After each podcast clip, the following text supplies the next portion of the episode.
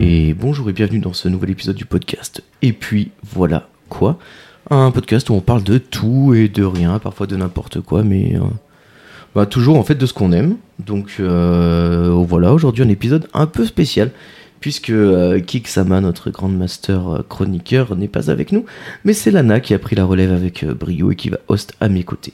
Bonsoir. Comment ça va Lana? Ça va très bien. Bon, Et toi? Cool. Bah écoute, ça va, ça va comme un. Il fait chaud. Alors vas-y, franchement, il fait chaud. Très très chaud. euh, là, je ne bouge pas et pourtant j'ai l'impression de, de suer quand même. C'est assez terrible. Après, ça va, là, les conditions, j'ai fait en sorte que ça soit un Ouais, petit peu. ouais, bien sûr, bien sûr. On est toujours, toujours bien reçu dans les studios de. Et puis voilà quoi. Euh, Studio éphémère, bien sûr. Euh, voilà, mais euh, donc Lana qui va présenter avec moi. Et puis, ben, si vous, si vous attendez avec impatience de savoir ce dont on va parler, alors sans plus attendre, je vais présenter notre, notre invité pour, pour pouvoir enfin l'émission lancer.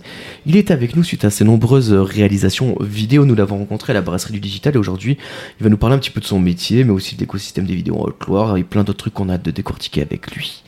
Euh, donc tous ces sujets-là, nous allons les aborder avec, mesdames, messieurs, Duncan. Bonjour Duncan, comment ça va? Bonjour à tous, merci de me recevoir déjà. Ah, un plaisir, un plaisir. Euh, Duncan, toi, t'es euh, en deux mots, t'es plutôt, euh, t'es t'es ce qu'on appelle un vidéaste en fait, finalement. C'est ça, vidéaste à tendance réalisateur. Ouais. Je suis en train de prendre le chemin plutôt réalisateur. que- Réalisa- que réalisaste euh. Réalisaste, Ouais, voilà, c'est hein, c'est Ok. c'est un Euh, micmac un peu des deux. Très bien. Donc, euh, bah, écoute, on, on reviendra un peu plus tard sur, euh, sur toutes, euh, toutes tes activités, un petit peu comment ça se passe et tout, parce que c'est vrai que c'est toujours un sujet hyper intéressant, euh, notamment ben, pour euh, nous qui habitons en Haute-Loire, avec un, un- comment dire, ce champ-là d'action qui est assez peu développé, bien qu'il soit en grosse, grosse voie de développement et de professionnalisation. C'est de plus en plus de gens qui sont sur ce créneau-là, mais en tout cas, on parlera un petit peu de comment ça se passe et tout ça. Mais, euh, mais comme à l'habitude, on va d'abord commencer par quelques infos, euh, quelques infos un peu insolites. Euh, la première que, que j'aimerais vous, dont j'aimerais vous parler, c'est dans les pays du Nord. On va aller du côté de la Slovaquie. Une, bande de cygnes, de cygnes, l'oiseau. et pas le, pas le cygne, hein, parce qu'avec un sur un lac c'est un cygne, mais là on parle bien des cygnes cygnes, euh, a un comportement un petit peu spécial. Est-ce que vous sauriez deviner ce qui leur arrive à ces braves cygnes Wow. Ouais, Euh, c'est. Est-ce qu'on peut avoir un peu plus d'indices, peut-être? Euh, c'est en Slovaquie, Ok, en Slovaquie. voilà. Ils euh, boivent de la vodka. ah, c'est pas ça, mais c'est pas si loin que ça. Figurez-vous, on est sur un, un- sur un comportement un peu particulier, un petit peu ce qu'on appellerait chez nous un comportement à risque. D'accord. Euh, le lieu, peut-être? La Slovaquie, Oui, non, mais d'accord, mais. Oh. en Slovaquie, il y a plein de lieux. dans les champs. Dans les champs. Dans les champs. Ouais, dans les champs. Les signes. Des cygnes. Rien à voir avec le chant du cygne, bien sûr. Je vois pas. Mais vraiment, Là, euh, Ils volent. euh. ouais, ils volent et en fait ils se posent dans les champs et ils consomment quelque chose. Du blé. Non, pas du blé. Euh, du, euh, du pavot. Oui, exactement. Ok. C'est, ils, co- ils consomment du pavot, en fait, c'est une, euh, environ deux centaines de cygnes qui ont jeté leur dévolu sur un champ de pavot. Et euh, donc c'est, une fleur, euh, une variété de coquelicot qui est notamment euh, cultivée pour fabriquer des médicaments à base de morphine, de codéine, d'opium, tout ça. Euh, le problème c'est que le pavot c'est une drogue avec des effets assez puissants. et, et donc les cygnes sont complètement éclatés. En Slovaquie, ils, ils arrivent même plus à s'envoler, ils sont... Certains sont même devenus dépendants parce qu'ils reviennent tous les jours et ils partent en rampant. Donc c'est euh, assez incroyable. Donc euh, des, des signes toxicomanes. Mon dieu. Ouais. Euh, il y a- vous connaissez d'autres animaux là comme ça qui, euh, qui ont des comportements de ce genre-là? Ça vous, avez jamais vu ça? Genre les, les chevreuils par exemple, ils mangent des fruits fermentés et du coup après ils sont un peu bourrés. et- D'accord, puis Ouais. je, non, je savais Ouais, pas du tout. Voilà, il y a plein de plein d'animaux comme ça qui s'éclatent à, à se faire plaisir. Donc voilà. Moi, j'ai déjà vu des chats qui, qui aimaient bien euh, tu sais, humer certaines substances. Ah, et- L'herbe à chat. Voilà l'herbe à chat. comme ça, Ouais, l'herbe à voilà. chat. On va dire ça. ouais. Euh, ok, très bien. Deuxième news tout de suite. Nikos Aliagas, vous connaissez? Oui. Non, qui sait? Dis-nous en un, plus. un- un présentateur, euh, un animateur euh, de TF1. Surprends-nous, Clem.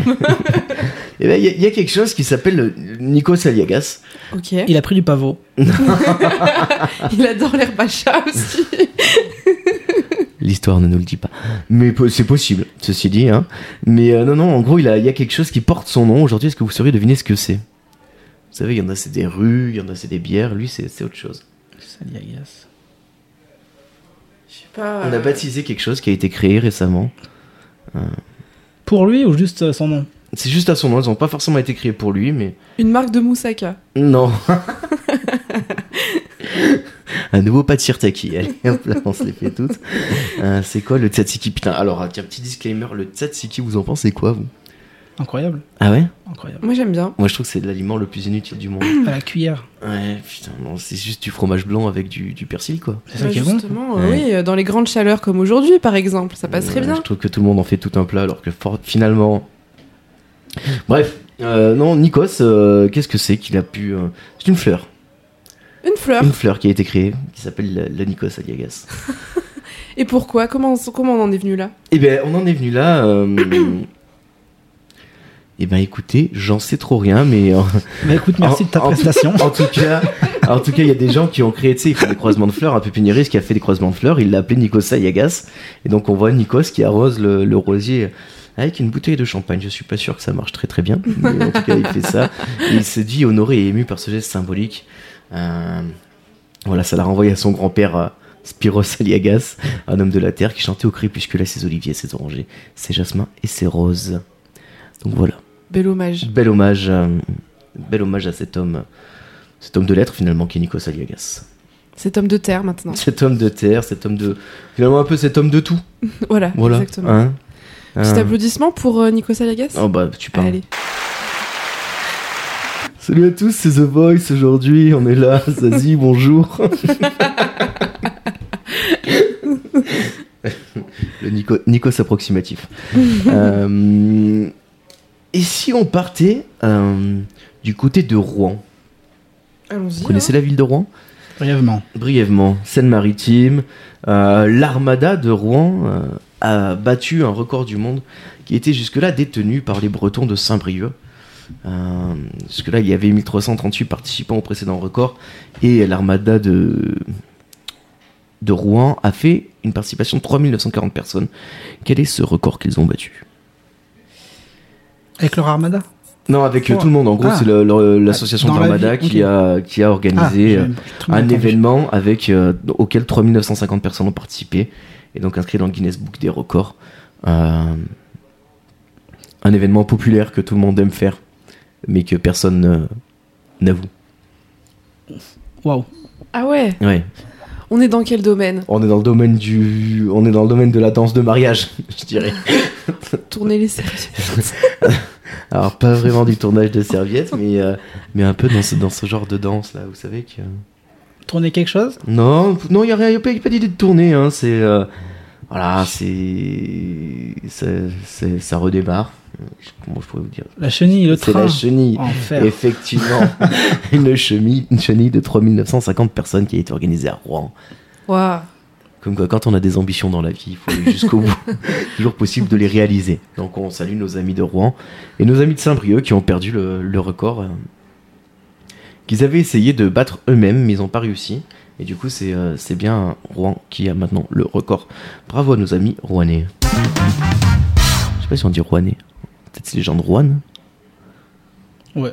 Je sais pas. Bel objectif. Hein. C'est une- ouais, en tout cas, en tout cas, c'est bien joué. Euh, euh, le Japon. Vous connaissez ce pays, le Japon, après le Covid, les gens sont traumatisés et ils doivent réapprendre à faire quelque chose, alors ils prennent des cours pour le faire. Est-ce que vous savez ce que c'est? Depuis le Covid? Oui, un post-Covid, euh, Au Japon. au Japon, Ah. il, y a des, il y a des cours pour apprendre, réapprendre à faire quelque chose que, que les Japonais ont oublié. À marché. Pas à marcher, non. Je sais pas. euh, C'est très très con. Hein. J'allais dire euh, faire la bise, mais ils font pas la bise Ah là-bas. Ils font pas la bise, non. Ils font pas la bise. c'est c'est une hérésie, ça. Euh, je sais pas. franchement, euh, je sais pas. Ouvrir euh, des portes. retirer le masque. Mhm. Quand on retire le masque, en fait, après, on laisse apparaître Ah, la bouche. la bouche. Ah, à se maquiller, Parler à Non. parler. Tout ça, vraiment le plus simple du monde. hein. Le premier truc qu'on apprend quand on est bébé. À À manger. à faire des. Faire des sourires. Et oui, les Japonais D'accord. ont des cours de sourire. Ah, ok. Euh, si c'est pas incroyable ça, parce qu'ils estiment qu'ils n'arrivent plus à sourire correctement. Et en tout cas, ils réapprennent à sourire. Il y a des euh, 55 euros la séance quand même. Euh, Mais c'est pour, euh, super triste. pour aller apprendre à sourire. Bah, c'est super cher en plus. Oui, déjà, oui, Oui, non, mais euh, sans parler d'argent, Clem. Ouais, bah, moi, je- Pas les mêmes problèmes, surtout. Ouais, mais- Mon Dieu. Faites comme moi, ne souriez jamais. Ne souriez pas. Soyez un gros con et tout ira bien. Ça vous coûtera moins cher. Mon Dieu. Et oui. Et oui, oui. Donc voilà la petite news, euh, la petite news supplémentaire. Euh, cette semaine a eu lieu. Attends. Rouennais. hein. Rouennais, j'avais raison. Ouais, Ouais. ouais, Ah, t'étais dessus depuis tout à l'heure, là? Ouais. Ouais, non, mais en fait, j'attendais que. Ok, très bien. Rouennais, C'est un blanc. vraiment on placer. On salue tous nos amis rouennais. Euh, rien à voir avec Juanes, le chanteur de La Camisa Negra. Eh oui, c'est bien Rouennais. Euh, le Hellfest. Vous écoutez du métal ou du métal, toi, Dunk? Ça dépend des périodes. Ouais. C'est des choses très mainstream quand même. Ouais, du, ouais, Ozzy c'est Os- du Ozzy Osbourne, euh, Metallica, et- Ouais. et encore. Disons que c'est assez éphémère, c'est des périodes très rapides. Ouais, Mais j'en écoute. De temps en temps, tu veux te faire un petit kiff, tu te peu de C'est ça, à la salle. T'en écoutes, toi, Lana? Moi, il y a juste. euh, Mais en fait, je. je- Pas je- du tout. Non, mais en fait, si tu veux, j'ai trop peu de culture musicale dans ce domaine-là. D'accord. Mais. euh, Si, ça, ça, ça peut exister, hein, que Ouais. j'aime bien. Ça arrive. genre de son, mais voilà. Ça arrive. Donc le Hellfest, c'est euh, c'est 150 000 personnes. C'est un très très gros événement Ça a l'air incroyable. euh, au niveau du métal mondial. Hein, c'est parce Ouais. qu'avec euh, il y a quasiment tous les groupes euh, importants et moins importants qui se sont déjà produits au Hellfest. Euh, cette 7 année. jours C'est sur 7 jours C'est sur 7 jours. Ouais. C'est Ouais. incroyable. Non, non, c'est oufissime. C'est oufissime. Et, euh, et donc, le, le Hellfest, euh, est-ce que vous savez, euh, le premier sponsor du Hellfest, et maintenant le Hellfest est devenu le premier sponsor de cette, de cette entité finalement? Est-ce que vous sauriez deviner ce que c'est? La première, euh, première association, le premier, première entité qui a, qui a soutenu le Hellfest C'est quelque chose qui a rien à voir en plus. hein. Ah, Je rien que du j'ai tout. déjà entendu quelque part Rien en plus. C'est vraiment très. complètement étonnant parce que tu te dis, mais les mecs qui ont Hellfest, ils sont à 2 milliards d'années de cet univers-là. Ah ouais? Ouais. Tant que ça? Ouais. Il y a pas un truc avec un supermarché ou quelque chose comme ça? Non, non, non, non, non. Non, non, c'est euh, c'est quelque chose auquel a appartenu le fondateur du Hellfest euh, quand il était enfant. Alors là, j'habille. Euh, du coup, je sais pas, c'est peut-être dans le sport Ouais, c'est dans le sport. ouais. Le cricket. Quel sport Le. Non, mais plus un sport plus répandu quand même que le cricket. Un sport très répandu. C'est juste qu'on n'imagine pas les métalleux y jouer. Quoi. Ah, le, un club de foot. euh, Exactement, local, le euh, club de foot, l'étoile de Clisson, euh, donc qui est le, le- le premier endroit, enfin qui est le, le, le club de foot de, de la ville où se passe le Hellfest et qui avait prêté le terrain de foot pour le premier Hellfest et tout. Et donc en fait, euh, au début ils avaient attaqué eux en soutenant le Hellfest et aujourd'hui c'est le Hellfest qui est devenu le, le premier sponsor en fait de ce club et c'est eux qui payent les maillots, tout ça. Donc euh, Bah, c'est incroyable, je les ai Ouais. gardés par contre. c'est une histoire plutôt. Ouais, euh, C'est une belle dingue, reconnaissance. C'est clair. Donc euh, c'est trop trop chouette. Donc, euh, donc trop bien. Et puis toutes les années, en fait, les bénévoles du club de foot euh, servent des cafés aux festivaliers. Ils se font un petit billet comme ça. Donc voilà. Donc trop bien. Trop bien. Ouais. Trop, trop bien. Une, une belle petite histoire. Et incroyable Hellfest. hein. Ouais. Ça, même si, par exemple, j'écoute pas tellement de métal que ça. euh, Bah ça donne envie de le faire quoi. Mais au hein. niveau Ouais. des scénographies et tout, ça a Ouais, l'air ouais. incroyable. Puis il y, y a quand même des groupes de malades. hein. Ah, ouais, Rammstein, etc. Ouais. euh, Mais en fait, j'ai vu quelques, quelques photos, enfin Mhm. quelques stories, et euh, ils ont l'air d'avoir construit euh, limite un village un peu autour. Ouais, mais c'est ça. C'est un truc de qui fou. reste à 24 en fait, tout le temps. Ok. Bah, Et il y a- y a un, un espèce de, de générique à la Game of Thrones, tu sais, où tu vois pop tous les, euh, tous les trucs du, euh, du Hellfest. Donc au début, t'as la scène, après t'as les tentes et tout, puis tous les, tous Ah les ouais. spots. Enfin, c'est trop marrant, allez voir ça. Ça doit s'appeler le Game of Thrones Hellfest, je pense, D'accord. sur YouTube. C'est assez marrant à voir. Donc, euh, Puis ça a l'air euh, très familial, je Ah trouve. bah par contre oui, Ouais. c'est la communauté de façon un peu métal en soi, euh, ça reste quand même. euh, Oui, c'est des gros nounours en fait. C'est ça, il faut. C'est pas, c'est pas tant des arrachés que ça finalement. Je pense qu'ils sont beaucoup moins arrachés que sur beaucoup d'autres festivals euh, plus mainstream quoi. Après, euh, euh, 800 000 litres de bière quand même. Je pense qu'il y a beaucoup moins de problèmes que dans d'autres. Ouais, dans ouais, ouais, ouais, mais bon, faut. Parce que ça reste quand même euh, des, ouais, vraiment un secteur qui, qui est très niche. hein. Oui. Niche. Oui et non, mais Oui, c'est ça. Mais euh, qui est niche, mais là c'est vrai que le Hellfest c'est vraiment le the place to be pour tous les pour tous les amateurs de métal. Moi j'ai jamais été, tu vois, je suis pas un grand amateur de métal, mais je pense que si on me disait tiens Clem, j'ai euh, j'ai deux jours, t'es t'es chaud d'y aller, moi j'irai, tu vois, Oui, au moins pour voir. 400 balles hein, euh, la semaine. C'est pas Après, énorme. hein. oui, c'est pas énorme, mais euh, faut Ouais, les pas- sortir. Ouais, mais bon. Oui, oui, mais c'est pas. Je veux dire, t'as une semaine avec des infrastructures qui sont montées pour, tu vois des groupes de maboule. Oui, au final, quand tu ramènes à ce une que c'est. semaine, en Ouais, ouais, ouais. Tu prends des festivals comme Tomorrowland, euh, là Ouais. ça te revient à, deux- à deux salaires quoi par exemple. Ouais, des festivals Tomorrowland, c'est cher, cher, cher. T'as pas le droit de te loger à côté, il faut te loger dedans, il faut. Ouais. enfin, c'est un truc de fou. c'est un truc de fou. Non, moi je trouve que c'est pas énorme, hein, 400 balles en fait. C'est alors c'est énorme dans le sens où, où c'est une grosse somme, mais Ah, si tu veux pour la prestation qui est, qui est proposée, c'est pas Oui, c'est vrai. c'est pas si énorme que ça quoi. Ah, D'ailleurs, petit petit disclaimer pour les organisateurs du Hellfest.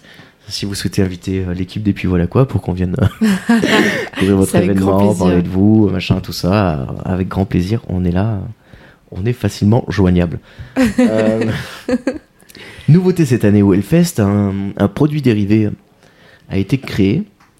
Un produit dérivé qui est très en vogue euh, ces dernières années. Qu'est-ce que c'est? Il y a tellement de produits dérivés en ce moment. Ouais, là c'est la... Produit dérivé. un produit dérivé. Un secteur? Un secteur Dans quel secteur ce produit dérivé Ah, euh, culturel Hmm. Petit culturel. Moi je pense que c'est culturel, mais tout le monde n'est pas d'accord avec moi. Voilà. Ouais, mais c'est tellement vague. Ouais. Ouais. Un- c'est un produit dérivé dont on a beaucoup parlé dans le podcast, euh, Je sais pas, euh, ça tourne autour des jeux de rôle? Euh, pas des jeux de rôle, non, mais des jeux de société, tout simplement. Ok. Mais c'est pas ma Magic euh, Gathering Non, non, non, non, non, c'est un jeu qui s'appelle le Metal Quiz Hellfest. Ah, mais oui, par rapport, pff, par rapport au fait, j'étais pas. C'est vraiment sur le Hellfest en fait, Ok. où t'as des questions, t'as le, t'as le plateau en fait qui, qui représente euh, le, le site du Hellfest et tu dois te balader de- d'endroit en endroit en répondant à des questions. Une espèce de mini trivial poursuite pour les métalleux. J'ai vu finalement. une petite initiative aussi euh, au Hellfest que j'ai trouvé vachement euh, bien. Mhm. En fait, ils ont fait venir euh, un stand de la SPA, si je ne Ouais. me trompe pas. Et euh, du coup, tu sais, t'as plein de photos d'animaux qu'ils ont mis sur leur stand Oh. pour que tu puisses euh, en adopter, On en a fait. un. Voilà, Ouais, c'est trop mignon. chou. Entre autres, après, je sais pas trop euh, ce qu'ils ont mis en place euh, d'autres, mais euh, Et par Ouais. la suite. euh, oui, je trouve ça intéressant. Ouais, carrément, carrément. En tout cas, ça a l'air cool. Je répète, si vous voulez nous on est prêt, on est là, on est chaud. Très bien, après cette petite mise en bouche, on va passer à l'interview de notre invité. Ne quittez pas, ça se passe tout de suite.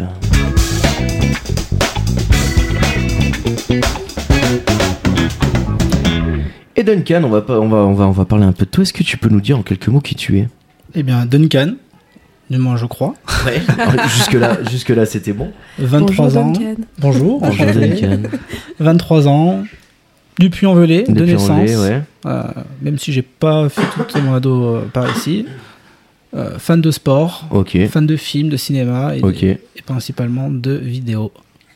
Du D'où mon coup- métier. Du coup, euh, en tant que fan de film, si je te pose la question de savoir quel est ton film préféré, j'imagine que tu peux pas me répondre. Non, c'est compliqué quand même comme question. Ouais, fan ou pas fan, généralement. Il y a tellement de critères Non, et c'est tellement de... C'est, la pire question qu'on puisse poser, je pense, Ah à ouais. quelqu'un que t'interviews pour du cinéma. Quoi. Même pour la musique en soi. hein. Ouais, ouais, même pour la musique. Oui. Je, suis assez, d'accord. Je suis assez d'accord. Peut-être une patte de réalisateur, quelque chose, une, une vibe comme ça qui te, qui te séduit un peu plus? Hmm, J'ai pas forcément de vibe ou de, de type de film préféré parce que franchement, je peux regarder autant des films d'auteurs euh, que les gens pensent, peuvent penser nanar Mhm. ou euh, des films science-fiction, fantasy, euh, biographie, enfin biopic, etc. Ouais.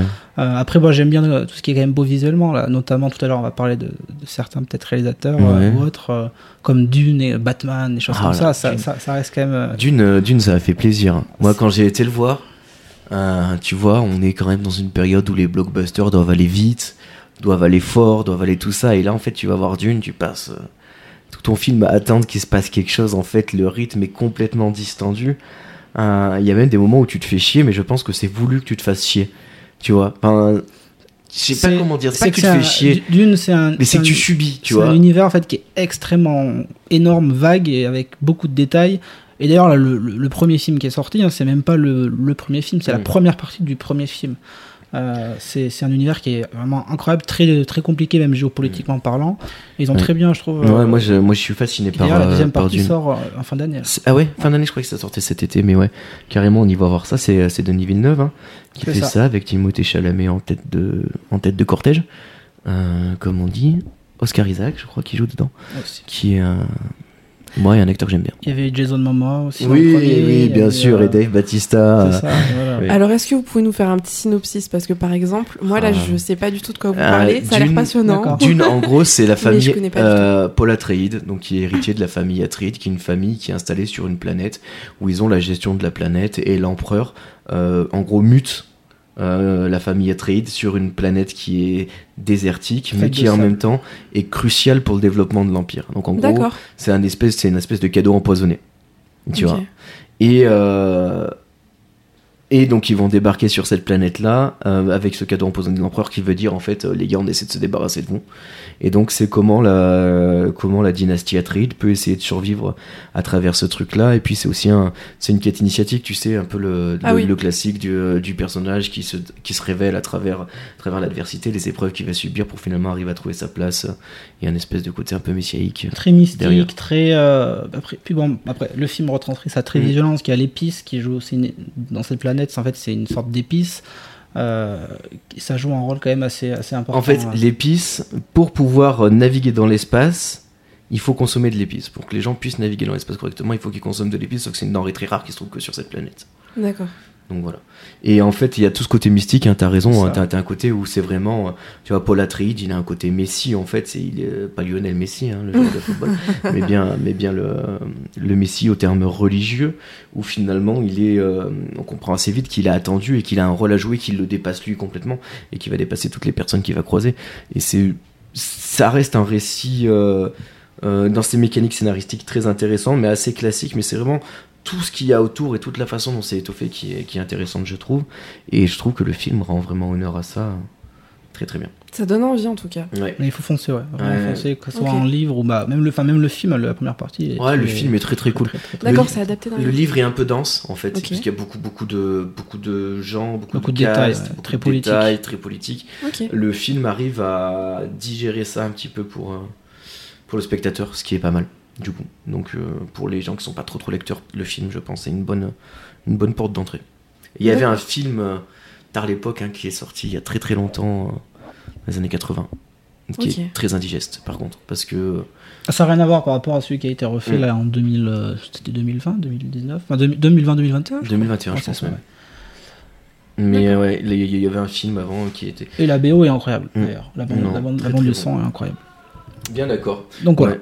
Ça Euh, m'intéresse. Ouais, Batman aussi, tu citais euh, le, celui avec Robert Pattinson, là, le dernier tout à fait, de, ouais, de c'est- Batman. C'est ça, tout à fait. C'est- Je le cite surtout pour le directeur de la photographie. Ouais, la dernière Ouais. scène là où il marche avec la torche euh, rouge enflammée et que les gens le suivent et Tout que à ça, fait, qu'il y a, un- y a côté la- tableau. La scène avec le pingouin, réussi, avec le pingouin en voiture, la, la course poursuite et tout. Incroyable, le pingouin, c'est Colin Farrell qui le Tout joue fait, et moi je m'en suis rendu compte après le film. Ah ouais, il y, a eu un- rendu il y a eu un travail euh, Pendant le film, quoi, make-up incroyable. Dingue, dingue, dingue. Ouais. C'est vrai que visuellement, euh, c'est un film qui est très beau, Mm. très bien réalisé. Très, très joli. euh, Ouais, et puis le, le côté Batman qui prend des baffes, quoi, ça fait plaisir à voir. Ouais, mais par contre, le film en lui-même, euh, le, le, le fond. euh, Ah, Il y a tout, euh, il y a tout un arc qui sert à rien là, toute l'histoire d'amour et tout. Ah, ça, moi j'ai vraiment. beaucoup aimé ça parce que ça, Ah ouais ça reste un arc des, des comics qui était très très fidèle, j'ai trouvé. Et euh, Ah, moi j'ai trouvé ça un peu long. il y a une performance, je trouve. Ouais, Après tout le côté, le côté l'enquête et tout, euh, vraiment bien foutu, même le dernier arc, enfin, le, le dernier acte, pardon, euh, vraiment très bien. Mais ok.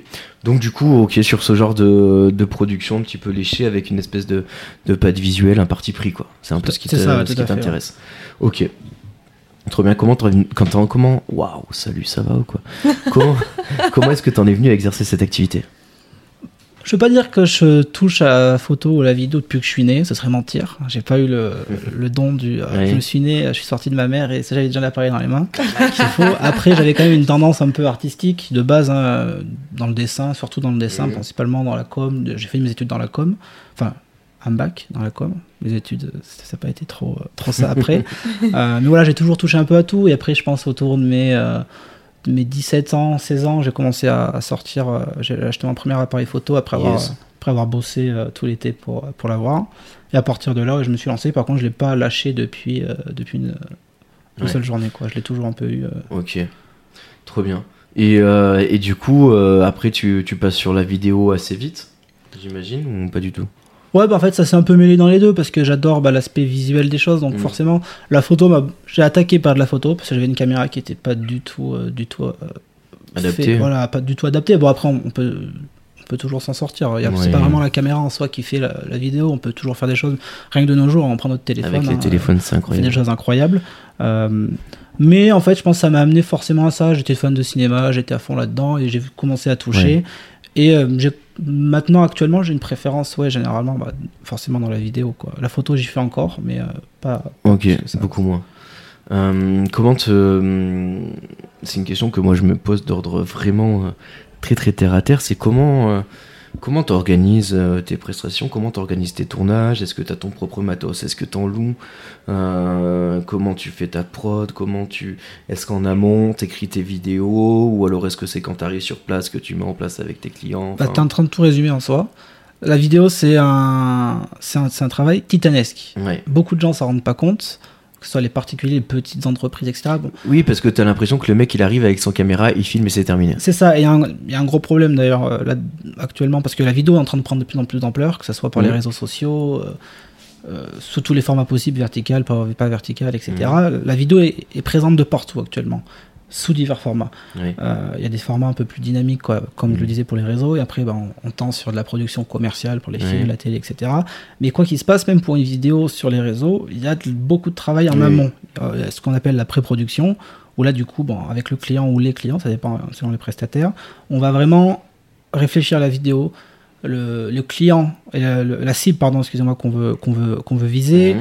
euh, les types de plans qu'on va faire, le repérage des lieux, euh, les séquences, combien de temps elles vont durer, parce que du coup, bon, on réfléchit au montage, bien entendu, avant de Mhm. filmer. C'est pas, on arrive, on filme et on fait tout, on voit tout à la fin. Ça peut arriver sur certains types de tournages, comme des documentaires euh, Ouais. en suivi, mais la plupart du temps, voilà, la pré-production a un très très gros travail, un Mhm. moodboard, un storyboard, etc. Donc ça prend des heures et des jours. Yes. Storyboard, moodboard, pour les gens qui nous écoutent, du coup, c'est euh, en gros, c'est l'organisation, c'est la façon dont tu réfléchis tes plans en amont, comme ça, quand tu arrives sur place, tu t'as déjà Tout réfléchi à, comment seront organisés tes plans, qu'est-ce que tu vas filmer, où est-ce que tu vas le mettre. C'est ça. C'est ce qui se passe un peu dans la BD quand ils font les Ah, c'est- ça. exactement ça. en fait. C'est Ouais. le même procédé qu'un film en soi, parce qu'un film c'est fait par un moodboard. Euh, S'il y a n'importe quoi, euh, une mini là après récemment j'étais sur un tournage pour une institut de beauté, Mhm. Euh, j'ai fait un moodboard avec euh, une soixantaine de vignettes où là j'imagine les prises. Mhm. Donc c'est vraiment du, du gribouillage. Hein. Je, Ouais. fais pas des, des dessins euh, d'art, tu vois. Euh, et tout est réfléchi. Ensuite on arrive le jour du tournage. Donc là le jour, ce jour-là il y a beaucoup de matos généralement. Euh, donc on a du matos qu'on a déjà acquis. Euh, moi, je travaille avec euh, une caméra cinéma Sony, euh, des éclairages de base, des, certains micros, etc. Mais pour certains tournages, il nous faut du matos adapté au tournage. Ouais. On va pas utiliser le, le même éclairage pour euh, un facecam dans un studio ou une interview dans un studio, ou alors euh, un tournage de- à côté d'une piscine, par exemple. Ça va être des, des éclairages qui coûtent très très cher et qu'on n'a pas forcément les moyens d'acquérir. On parle de milliers, de voire 2000, euh, 2000 euros minimum pour un seul Pour éclairage. une lampe, ouais. Voilà. Et ça, beaucoup de gens pensent. Parce que beaucoup de gens pensent qu'on a juste une caméra, mais il y a l'éclairage qui fait tout. euh, les trépieds, les, les gels pour les couleurs. Enfin, il y a énormément de choses. Une- les- tout ce qui est batterie, le stockage qui coûte des, des centaines et des centaines d'euros rien que Ouais. stockage. Donc la pré-production qui dure de un jour à Oui. même des mois. Ça peut durer. Ça dépend de- des ça, tout projets, à fait, voilà. Et ensuite, il y a tout l'aspect encore pré-production, Mhm. Qui là, en fait, c'est le, le, presque le plus gros, parce que le montage, ça prend des heures. Eh oui. Parce qu'on monte pas juste la vidéo et on monte pas juste une musique comme ça. Tout le montage, tout le montage est adapté par rapport à certaines musiques ou des transitions Mhm. de musique. Euh, Il y a un gros gros travail de sound design. Ouais. Donc sound design, euh, brièvement, c'est euh, tous les bruits qu'on entend, par exemple quand on va venir toucher ou gratter la table, comme Mhm. je le fais actuellement. Ouais. C'est des- tout ça, c'est fait au millimètre. C'est puis après le son est modifié pour s'adapter à la scène, etc. Ça, ça prend encore des heures et des heures. Et par-dessus ça, il y a l'étalonnage, qui ça prend par contre est extrêmement long. Euh, l'étalonnage, ça va, c'est la colorisation, si vous préférez. de C'est le couleur. choix de où tu vas placer ton curseur de couleur par rapport au reste, c'est ça? C'est ça, bah en fait, c'est vraiment toute la couleur. Si vous voulez, quand on filme euh, avec les caméras professionnelles, euh, la couleur est, on appelle ça flat, c'est-à-dire que en fait c'est désaturé, c'est presque gris. Ouais. Et en fait là on crée, enfin on crée, on vraiment on module la couleur selon le, le mood et, Et oui. qui a été Donc choisi. tu peux aller plus sur, si t'as envie de mettre du froid, tu vas aller plus sur ça, du bleu. voilà. Créer une certaine atmosphère. chaud. Et voilà. Les contrastes, les noirs, les, euh, les ombres, enfin, tout est géré là-dessus.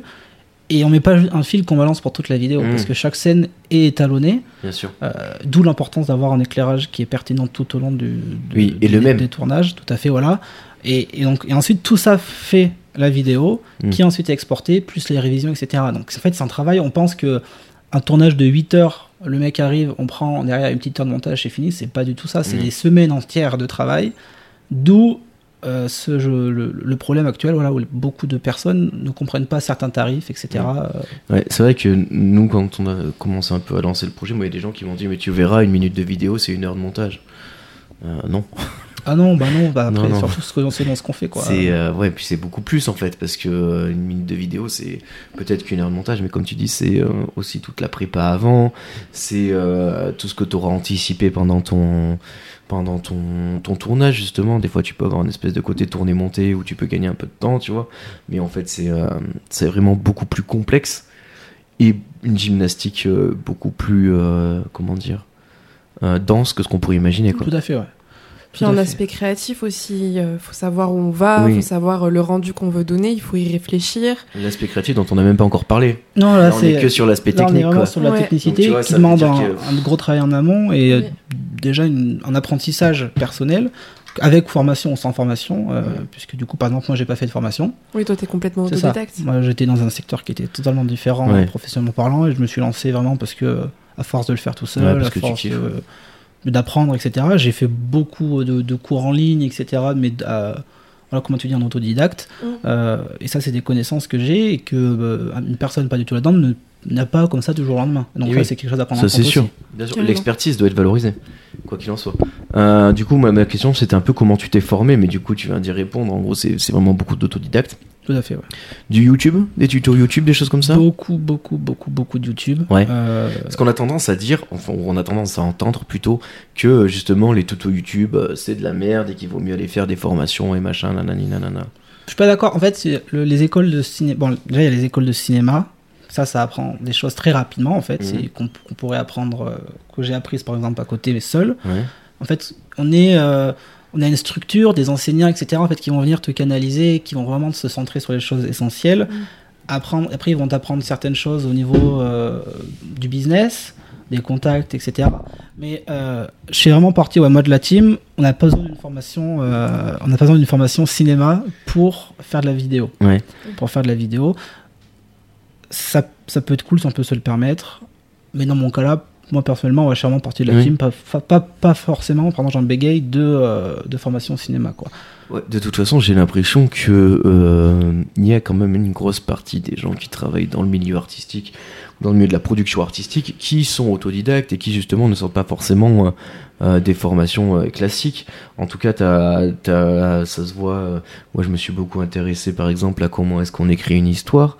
La plupart des gens, qui, que ce soit ceux qui écrivent des, BD, qui écrivent des bouquins, qui écrivent des scénarios de films.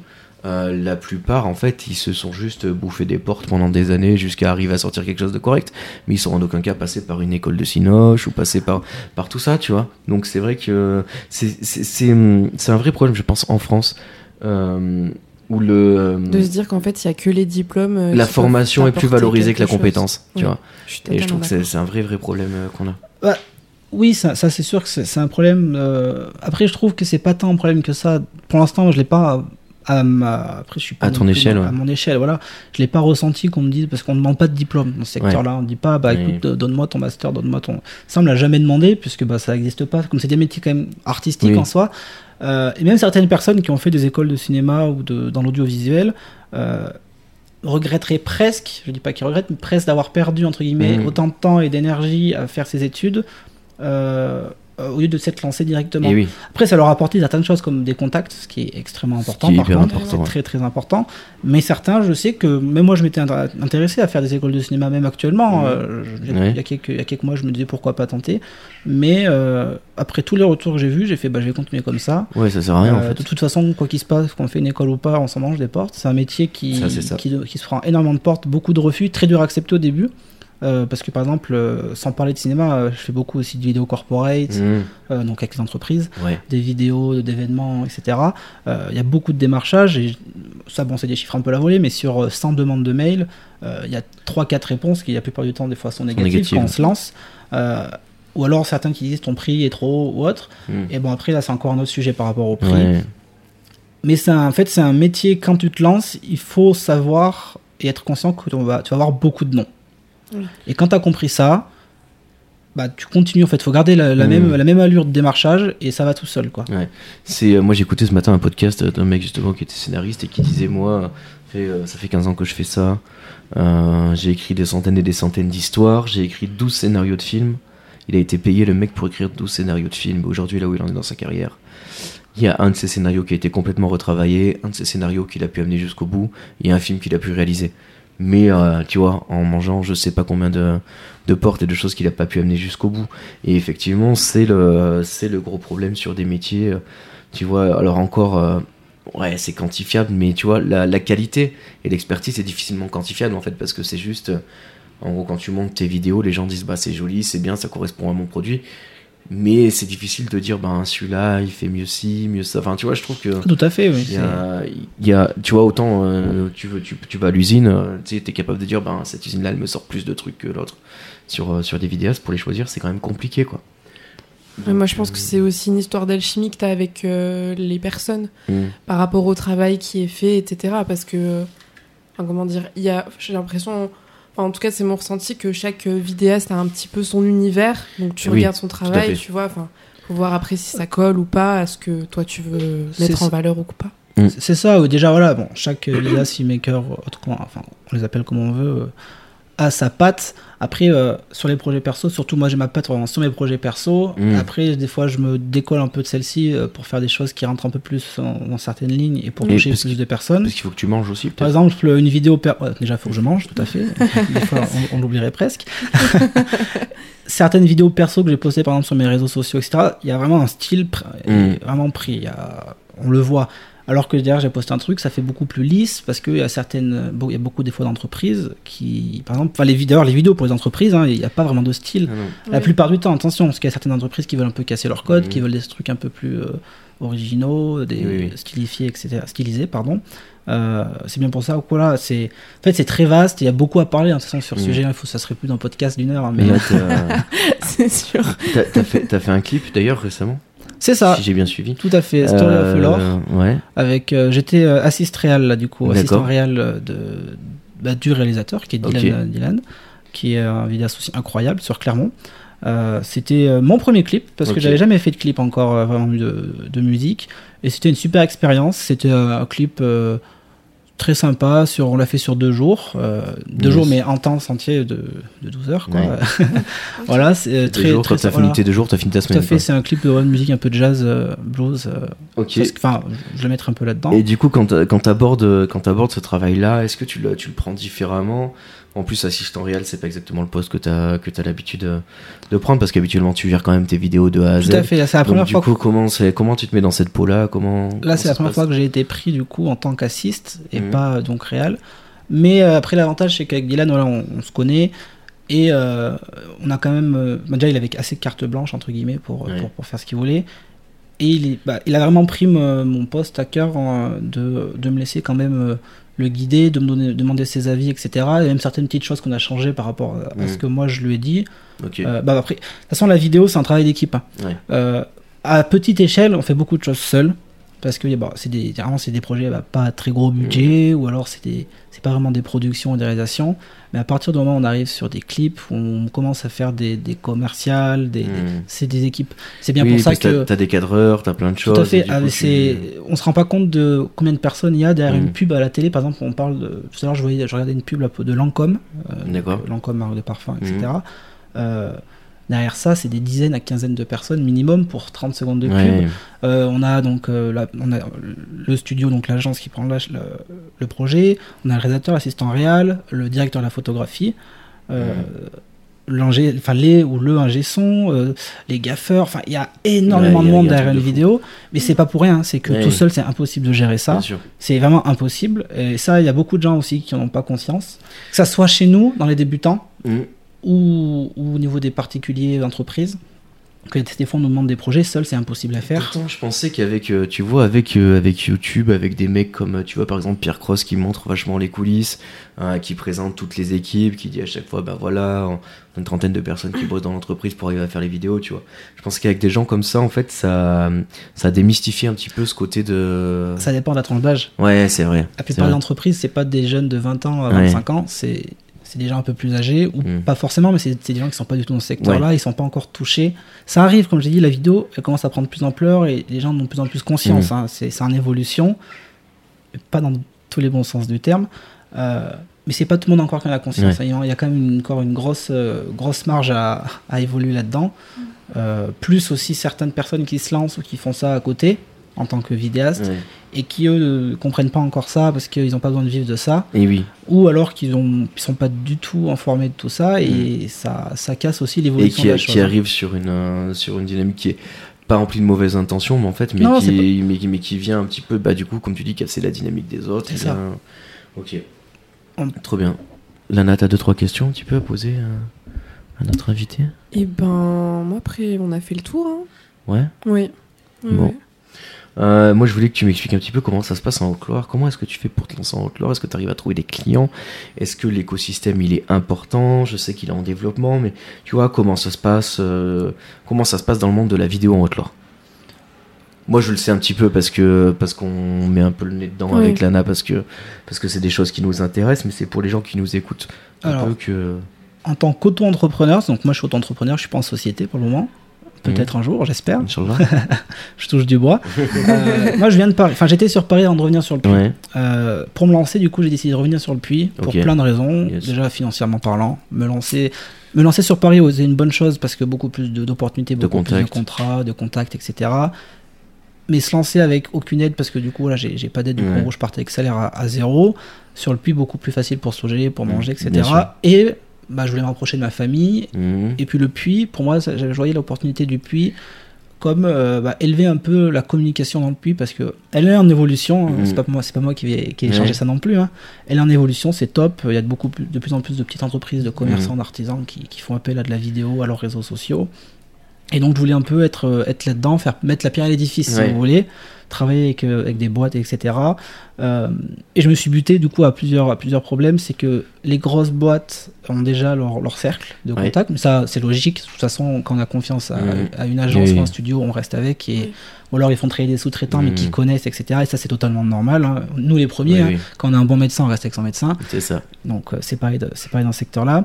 Et les petites entreprises, euh, donc euh, à qui j'ai essayé de proposer des choses un peu novatrices, euh, novateurs, pardon. euh, je me suis un peu buté parce que euh, les prix sont Trop cher. moi, moi, selon eux, enfin selon certaines Selon entreprises, eux, en tout cas. tout à fait, Ouais. voilà, ils n'ont pas le budget, c'est ok, c'est totalement ok. Mais le problème vient, comme je vous dis tout à l'heure, de certaines personnes. Et je, au- je jette aucune pierre ni je tape personne oui, sur le doigt. hein, C'est juste Bien que sûr, mais après t'as tout le tu vois t'as, t'as tout l'écosystème qui fait que c'est compliqué tu vois par exemple euh, par exemple l'aglo du puits euh, qui a monté la page le puits tourisme tu vois qui paye des gens euh, ou le l'agglomération du puits euh, paye des gens pour faire le boulot que toi tu vas faire finalement forcément que Ah, euh, tu vois ça vient équilibrer les choses d'une manière différente alors après c'est pareil les mecs de l'épitourisme leur boulot c'est de mettre en avant euh, les dynamiques qu'il y a au Puy-en-Velay donc ils vont le faire par la vidéo parce que c'est ce qui marche aujourd'hui et du coup effectivement euh, tu sais j'imagine que t'as un peu ce discours de bah ouais mais t'as vu ils l'ont fait gratuitement aux voisins c'est quand même dommage de c'est ça. vois Et et au, ça au début, du coup, j'ai essayé beaucoup de. Enfin, même actuellement, je suis toujours dans la discussion pour expliquer, comme Mm. ce qu'on a dit au tout début du podcast, enfin, à ma, dans ma partie, tout ce qui se cache derrière une vidéo. Ouais. Après, moi, comme j'ai dit, je suis dans la réalisation vraiment de la production de vidéos, même, même qui sont axées pour les réseaux, hein, c'est le, même- c'est le même principe. ouais, c'est la même chose Mais voilà, c'est moi je j'ai de la, moi je sais ce que je vaux. Ça Mm. peut faire très euh, ouais Non, après t'as mais ton, bon, t'as ton ouais, expertise et en tout cas t'as tes compétences tout à fait voilà. Je sais ce que je peux donner, etc. Mm. Euh, Et même si je fais pour les réseaux sociaux, moi c'est une production. Mm. Ouais. Et donc c'était très dur à assimiler pour moi au début parce que j'essayais vraiment de négocier. Je me suis même dit des fois est-ce que je baisserais pas mes tarifs? Ouais. Sauf qu'au final, en arrivant même, si on se baisse les tarifs, il faut trouver trois fois plus de contrats. Euh, et on n'oublie pas que je suis auto-entrepreneur. Euh, T'as des charges tout derrière. à fait. Et, je suis pas, je suis même, et encore, je suis pas en société. Et c'est un métier, ça, pour tous les gens qui se lancent. faut faire attention de bien calculer tout ça parce que, en tant qu'auto-entrepreneur, on a un seuil qui est autour, on va dire, des 38 000 euros. Voilà. Mhm. Je sais pas si ça vous dérange de parler d'argent. moi, Non, non, pas du tout, y a pas pas du de tout. problème. Pas du tout. Euh, et il n'y a pas de charge déductible. C'est-à-dire que dans la vidéo, si on n'importe quoi, on facture une vidéo euh, à 500 euros, mais qu'on rajoute 100 euros de transport, 300 euros de loc, bah, tout ça, donc c'est fusionné, et l'URSSAF ne voyait pas euh, la différence entre toi, ce que tu vas toucher, et tout ce que tu vas, toutes les charges que tu vas payer. Donc dans tous les cas, ils prennent 22% dessus. Et Oui. dans tous les cas, ils prennent la totale pour arriver jusqu'à ton seuil. Mm. Et tout ça, en fait, c'est du coup, c'est des charges énormes euh, qui font que même si on facturait des petites sommes, on est quand même taxé de ouf dessus. Et il faudrait, il en faudrait, même si on fait des, des vidéos à 300 euros, qui pour moi c'est quasiment impossible là, pour la plupart des, la plupart des choses, hein, il en faudrait en faire un- une par jour. Et c'est pas un métier. euh, c'est pas un métier où on va travailler une fois, puis une fois pas un par métier où jour tu chaque peux semaine faire en une fait. vidéo par jour. Tout à fait, c'est pas pas, c'est pas possible. Puis, mais enfin, il y a du, il y a beaucoup de clients. Après, c'est- c'est c'est possible de le faire, tu vois. Euh, typiquement, si tu fais des petites vidéos pour les réseaux sociaux, quelque chose qui est pas très très léché, qui est pas très très travaillé, Ouais. ou sur un truc qui est un petit peu, euh, j'allais dire par-dessus la jambe, mais plutôt dans une dynamique, inscrit dans Tout une à fait. dynamique. Qui a pas peux- forcément besoin de gros matériel ça. et tout. C'est euh. ça, Tout à toi, pour, toi, pour les vidéos que tu fais, c'est absolument impensable. mais même, même faire ça, parce que passer un temps, je travaille avec une agence qui sous-payait. hein, on est tous passés par là. Mhm. Moi, je suis le premier sur mes réseaux. En fait, de- j'ai fait des vidéos sur TikTok, etc., où je décris Ouais. Les agences, qu'il y a un gros problème avec les agences actuelles qui font qui travaillent que pour les réseaux, qui Mhm. vraiment sous-payent euh, les photographes ou les vidéastes. Et j'ai décrit aussi les, les collègues qui, qui se sous-estiment ou qui cassent trop les prix des marchés. Mais moi-même, quand j'ai attaqué, pendant les Mhm. deux premiers mois, j'ai fait, euh, j'ai j'ai Oui. été, j'ai été sous-payé à un moment avec une agence. Euh, j'ai arrêté ça tout de suite parce que sur long terme, en fait, on peut pas en vivre. Même si j'essaye de faire des vidéos à 200, 300, 400 balles, Mm. c'est cool, ça reste 400 balles, toi. Bon, les charges, etc. Mais c'est impossible de trouver autant de clients Oui, euh, plusieurs fois par semaine sur tout le mois. bien sûr. Euh, et pour vivre, il faut, il faut un minimum. Mm. Euh, impossible de l'atteindre. Ou alors pas tous les mois. Sauf que là, on parle de c'est ton boulot, tu dois faire que ça. Ouais. Il faut manger tous les mois, tu vois. C'est pour ça que euh, une fois qu'on a compris ça et qu'on nous dit non, j'ai pas le budget ou non, on nous répond plus, Mm. etc. Moi, je cherche plus tant que ça à comprendre. C'est pas mon client en fait. Ouais, Ce client est pas fait pour ce que je fais. c'est pas grave. Tout à fait. S'il y a aucun problème, je panique pas parce qu'au début, je Mm. paniquais quand même hein, parce que Ouais, je comprends. je, par- voilà, je passais d'un salaire de salarié euh, fonctionnaire à 0 euros. Je paniquais. hein. C'était Ouais. vraiment la panique. Mon, je regardais mon compte bancaire tous, Ouais. les, tous les jours. Je regardais, ça montait pas, ça descendait. Je me disais, putain, Duncan, qu'est-ce que tu viens de faire là? Comment on va faire? Et en fait, j'ai pris le truc et j'ai démarché d'autres clients. Je me suis quand même mangé des grosses portes parce que bah, ils avaient déjà leur vidéaste ou leur filmmaker. Oui. Mais au bout d'un moment, ça a, bah, ça a pêché. Et à partir de là, je suis rentré dans certaines sphères de clients qui ont l'habitude de travailler ou qui ont le, vraiment le budget pour de la vidéo. Oui. Parce qu'il y en a, ils veulent beaucoup sans rien donner. Mais oui. C'est ça. Parce qu'il y en y en a aussi, ils n'ont pas forcément la conscience Oui. euh, de, de tout le travail. Il y en a qu'ils aussi- font. C'est comme tu dis, ce job d'éducation, d'expliquer comment, Tout à comment fait. est faite les vidéos. c'est Ça Il y a ça, et bon là, ça fait très critique ce que je fais aussi. Certains en ont conscience, mais ne veulent pas te donner Mais quoi ouais. qu'il se passe. Eux, ils veulent tout, mais Oui. rien te donner. Euh, donc c'est pour Ouais, ça que ces clients sont pas faits pour toi, ils trouveront quelqu'un d'autre sûrement. Oui. Tant mieux, tant mieux, euh, tant mieux pour eux. hein, euh, voilà. Mm. Euh, et une fois qu'on a compris ça, on se lance. Et une fois, et ça vient au fur et à mesure, c'est fait boule de neige. hein, c'est Mm. vraiment du bouche à oreille. On rentre dans certains cercles. Certains clients te reprendront. Ils vont en parler à d'autres euh, collègues qui ont des entreprises, etc. aussi. Et moi, ça s'est lancé comme ça. Euh, sur le puits, j'ai travaillé aussi avec deux trois entreprises. euh, C'était très sympa. Euh, actuellement, mon travail, voilà, c'est la Haute-Loire, c'est pas mon C'est secteur. pas ton euh, secteur d'activité pas tout à Toi, tu fait. bouges partout. euh. Partout. Bah, euh, selon après, ça dépend les semaines. C'est un boulot, en fait, il n'y a pas vraiment d'emploi Ouais. du temps. Bah, par exemple, si on prend cette semaine type, là, c'est sûr que je suis un peu partout. Là, bah, comme je vous ai dit Mm. tout à l'heure avant le podcast, là, j'étais à Aix-les-Bains avec une institut, ça. meilleure cliente. Petite dédicace à elle. c'est des clients comme ça, c'est c'est incroyable. Euh, lundi, mardi à Aix-les-Bains. Euh, là, ensuite, je pars, à, je pars à Clermont quelques jours, Ouais. Bordeaux et après euh, Normandie. Oui, oui. Voilà. donc, euh, Donc euh, c'est tout pour le moment sauf la Haute-Loire. J'aimerais Ouais. bien choper la Haute-Loire. Euh, j'ai fait quelques petits trucs euh, à, à Clermont avec, avec Bag Dylan, Mhm. celui avec qui j'ai fait le, clip là, avec pour les notaires, Trop bien. une école de notaires. Mais euh, pour le moment, j'ai pas encore trouvé mon, mon Ouais, t'as secteur pas sur trouvé le ton, ton euh, public, enfin ta clientèle. non, c'est c'est ok, tu vois. Au Ouais. début, je me disais, putain, ça fait, ça fait un peu chier, tu vois. Mais euh, Ouais, finalement, ça te fait un pied à terre. Enfin, t'as un point de retour. Tout à mais, fait, mais voilà, tu te balades, quoi. Et puis euh, par rapport à ce que tu disais tout à l'heure, je voulais rebondir euh, par rapport aux tarifs, etc. Je trouve que même au-delà de cette histoire, euh, pour tous ceux qui se lancent, c'est important euh, que vous ayez conscience en fait de votre valeur parce que euh, je pense qu'au début c'est très difficile d'en avoir conscience. oui, très. Euh, et voilà, ne pas essayer de se brader et, euh, pour euh, des personnes qui ne comprennent pas forcément. Alors Oui, donc et puis dans ce cas-là, c'est important de C'est pas présomptueux de pas savoir qu'on a des compétences et qu'on peut les vendre, quoi. Au contraire, vois, non. c'est non, non, un- c'est Il faut trouver le juste milieu. ouais. Ouais. Pardon, Exactement. Qu'on est juste mieux, mais. Exactement. Et une fois que tu as compris ça, ça, ça va tout seul. C'est sûr que, comme tu as dit, c'est très compliqué de, de se mettre une valeur. C'est pour ça que quand on se lance, ça c'est un conseil, vraiment, regardez ce qui se fait dans sa région, parce que c'est sûr que c'est pas les mêmes- non plus les mêmes prix. Oui, il y a un prix quand même de base, faut Mm. pas aller en dessous, Oui. mais ça va pas être les mêmes prix que dans certaines grandes villes, etc. Et ça, c'est ça, c'est sûr. Euh, mais il faut pas se sous-payer, il faut pas se surpayer d'entrée de jeu quand on attaque, parce que on a des, par exemple, moi, j'ai plus les mêmes compétences qu'il y a, il y a 2-3 ans, parce que j'en ai ça. acquises de nouvelles, donc forcément, Oui. il y a, il y a- c'est ça aussi qui a Donc changé. forcément, ton tarot, il a un peu Tout à augmenté fait. parce que tu Puis, fais la même chose. J'ai travaillé avec, du coup, avec certains clients qui m'ont Mm. apporté certaines choses. Quand on va rentrer dans une niche, par exemple, on n'a jamais fait de, jamais, avant, j'avais jamais fait de prod, par exemple, pour une marque de vêtements. Hmm, Donc forcément, je sais que je peux le faire, Ouais. Mais forcément là, je vais me sous-évaluer un petit peu pour partir dans le Oui, secteur. en disant, Mais bah voilà, c'est la première fois voilà. que je le fais, mais une fois que tu l'auras fait. fait deux, trois Il y a l'aspect commercial et humain aussi qui rentre en compte. Mm. Ça reste un métier humain avant tout quand on Et parle oui. avec le client. Euh, il faut Carrément. savoir, il faut savoir faire entre guillemets des prix euh, sur certains contrats. Une fois qu'on a déjà travaillé avec eux, moi je trouve, Mm. je comprends pas trop de. Enfin moi je suis pas du tout dans le on, on fait des prix avant de travailler ensemble. Je suis, dans, je, suis- je suis plutôt dans les on fait des prix. Une si- fois qu'on a, si la, la travaille collaboration est ensemble, installée. Par exemple, une fois j'ai rencontré un client d'entrée de jeu, il m'a dit bah écoute, euh, je te prends 5 contrats euh, pour, euh, pour Mm. ce prod là, etc. Bah, là, on- là on réfléchit, Oui, on, bien sûr. on est correct. On- quand on peut se permettre, si- sur certaines choses, les frais, euh, les frais j'ai pas pu en déduire, c'est des frais, Mm. mais du coup j'ai réduit des coûts de production, j'ai fait des choses comme ça. Ouais, et puis après, il faut, faut être commerçant. En Tout fait, à fait, tout c'est ça. simplement. C'est ça. hein, Pour- et puis, de toute façon, ils le voient quand t'es commerçant, ils en Ouais. sont conscients. euh, et ça, en fait, après, ça se fait tout seul. Mais c'est vraiment tout ça à prendre conscience quand on veut se lancer. Il faut calculer tout ça, il faut se renseigner bien avant, Mm. parce que c'est quand même une aventure de partir à rien, et c'est un métier c'est sûr. artistique. Il y a beaucoup de demandes, énormément de demandes, mais il y a Ça, aussi sûr. beaucoup d'offres. Il y a beaucoup d'offres. Il y a énormément d'offres, ça explose de tous les côtés. Euh, ça, il faut en avoir conscience. Ouais. Parce que euh, c'est. Autant il y a des. Et puis, autant on va rencontrer d'autres personnes dans ce, dans ce milieu-là qui vont être euh, super accueillants avec toi, Mhm. qui ont, par exemple, je parle souvent beaucoup de lui parce que c'est le un des seuls euh, de la région avec qui je suis très, très proche euh, donc de Dylan, euh, qui est sur Clermont. Il a été, j'avais des questions parce que certaines choses je ne savais Oui, pas, tu sais euh, pas, oui. tout à fait. Il m'a répondu du tac au tac, Mhm. sans tabou, euh, Ouais. etc. C'était vraiment incroyable. Il a même, enfin, il m'a jamais mis de quoi l'envers. Il m'a Mhm. toujours dit ça, je peux te faire, enfin, si je, je peux te prendre sur ce truc, je peux pas te Mhm. prendre, ça je pourrais pas, etc.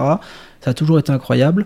Par contre, t'en as certains, ils vont tout faire euh, parce que dans leur tête, en fait, il y a, il faut qu'ils aient tous les contrats du monde. Il y a de la concu. Tout à fait. Mais c'est pas de la bonne. Il y a de la concu. Par exemple, à Dylan, on est en, entre guillemets, en soi, on est en concurrence parce que bah, c'est pas sur tous les contrats qu'on peut être ensemble. Ouais. Après, il est sur Clermont, etc. Donc, c'est pas encore la même chose. Mais il y en a certains, en fait, pour eux, ils, vont, ils veulent tous les contrats possibles et imaginables.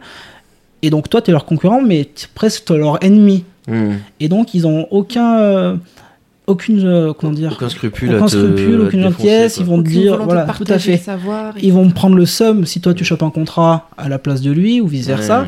Et moi, je vois pas ça. C'est sûr que ça fait toujours un peu chier de pas avoir chopé un contrat dans Oui. lequel toi tu, que toi tu voulais. Mais ça fait partie du jeu, tu auras le prochain. ou-. Voilà. C'est ça. Et donc, je, en fait, voilà, je la sors la concurrence. Je sais qu'il y en a qui, qui sont moins chers que moi, plus chers que moi. Mais c'est pas pour autant que je vais être euh, dans la négativité envers eux. Tu vois, au contraire, moi j'aimerais faire vraiment. un- ça, c'est un projet que j'aimerais avoir. Ça se fait déjà dans certains pays euh, comme Beautiful Destination sur, sur Instagram, etc. C'est des groupes de vidéastes qui Ouais. travaillent dans, dans tout ce qui est le voyage et, et les choses comme ça. Ils se sont regroupés et en fait, ils travaillent que ensemble. Ils se balancent les contrats les uns les autres. Une espèce de co- dispo. coopérative de vidéastes. Tout quoi. à fait, voilà. Et, et grâce à ça, ils ont fait un écosystème et ils sont en train de Eh prendre un oui, contrôle mais énorme mais sur euh, sûr. plein, de, plein de choses. Ça, ça, ça a explosé en un an. Là, ils ont, Mais de, ils ont de toute façon, évidemment que ça c'est la solution. C'est-à-dire que plus t'es nombreux, plus t'as les contrats. Ceux que tu peux pas assurer, tu dispatches à tes. Et en fait, le, le cercle il grandit. Tout à fait. Ça paraît logique. Ah, mais c'est ça, ouais. Et ça, c'est quelque chose que j'aimerais créer par, par ici. Je dis pas forcément sur le puits parce que même moi, je sais pas si je resterai sur le puits encore euh, non plus euh, Des Non, années et des voilà, années, des années. Moi, je me fixe pour l'instant encore 2-3 ans sur le pied pour Ouais. le moment. Euh, mais ça, c'est vraiment quelque chose que je voudrais faire. Vraiment qu'on puisse jeter des contrats entre nous, etc. Bah écoute, moi je peux pas, prends-le. Ou alors, bah écoute, je veux te prendre Mhm. pourtant, ou etc. Euh, et enlever vraiment, et dans ce cercle-là, enlever tous les tabous. Parce que même si on, des fois, avec certains, avec certains collègues ou autres, les entreprises, on parle de prix, c'est des prix où on sent que d'en parler, ça les, ça les met pas très à l'aise. ouais. Euh, et certains, et certains entre guillemets vidéastes entre nous, même, même les prix, c'est compliqué d'en sortir pour certains, tu vois. Ce qui, est-ce que c'est ça qui t'a amené quelque part à intégrer la brasserie du digital pour arriver à rencontrer les gens qui, euh, qui évoluent dans cet écosystème? Comment t'es arrivé à la brasserie Bah, la brasserie, ça, je me suis inscrit euh, quelques mois après mon arrivée sur le puits. Euh, je m'étais dit euh, juste pour rencontrer des gens dans le secteur en fait de la com Ouais. général parce que bah en soi il y a vraiment tout la brasserie du digital hein. Ouais, c'est très sympa. ça passe euh, du, du patron de boîte qui veut faire un peu de com Mhm. au graphiste au vidéaste etc et c'était surtout pour rencontrer ouais, vraiment des acteurs en fait sur le puits qui sont dans ce milieu pas forcément en fait je, je me suis pas forcément inscrit pour choper des contacts enfin ouais, pour le des contacts forcément par exemple vous je vous ai Ouais, rencontré à la brasserie ça, tu, oui, vois fait. mais euh, bien sûr le réseau bon, pour le réseau oui mais c'est surtout voilà pour voir un peu ce qui se faisait sur le Ouais, puits pour etc voir un peu la dynamique, pour être inscrit dedans et Tout pour à pouvoir fait, en profiter. c'est ça c'est vraiment ça c'est super cool j'y vais euh, à chaque fois qu'il y a des, euh, des Des réunions événements, des aussi, événements etc Euh, et je suis vraiment parti voilà rencontrer un peu Mm. des, des des collègues en fait du même secteur on Ouais. va dire C'est vrai que ça, c'est pas mal. Enfin, nous, euh, quand on s'est lancé, on avait très très peu de connaissances euh, de gens qui étaient dans ce milieu-là, qui faisaient ces métiers-là. Alors, euh, même au niveau des compétences qu'on avait, euh, c'était pas. Alors, toi, Lana, c'était un peu plus fourni que moi, mais moi, tout ce qui est communication, tout ça, c'est à la base pas du tout mon créneau. Et, euh, et c'est vrai que l'inscription à la brasserie du digital, rencontrer des gens qui font ça, qui sont déjà inscrits dedans, Voilà, qui ont rencontré des problématiques aussi euh, avant ça. toi, qui, c'est euh, ça. Et puis, comme tu dis, qui- des écueils aussi. C'est ça, qui en parle librement parce qu'il y a aussi ce côté-là où justement il y a un cercle à la brasserie digitale où, où ça parle des choses, tu vois, et où euh, nous on a reçu plein de conseils. Mm, Moi, de ce que j'en ai vu, c'était super bienveillant. Ouais. Enfin, les gens étaient euh, super accueillants, hyper bienveillants. Euh, et euh, on pouvait parler librement des Mm. sujets. euh, Enfin, voilà. Non, franchement, euh, super ah oui c'est vraiment cool Ouais. bah, la première fois qu'on s'est rencontrés d'ailleurs toi et moi on, on a Ah oui, parlé oui. directement sans, Carrément. sans problème hein, Ouais. de, de tout. Euh, C'est ce qu'il faut. Mm. Euh, Est-ce que tu penses que c'est encore possible aujourd'hui de se lancer euh, sur le créneau de la vidéo? Bah moi je moi je dis que oui Ouais. bah j'en suis la preuve en soi c'est très c'est Mhm. officiellement parlant euh, 100% ça ça reste assez récent moi Ouais. Euh, et il faut apprendre, il faut garder en tête qu'on n'explose pas du jour au lendemain en fait. C'est ça C'est surtout. du job. hein. Il faut, faut se fixer entre 2 à 3 ans pour être vraiment euh, lancé et en vivre euh, convenablement. Parce que là, jusqu'à maintenant, moi, j'en vis aussi- je commence enfin à en vivre tranquillement.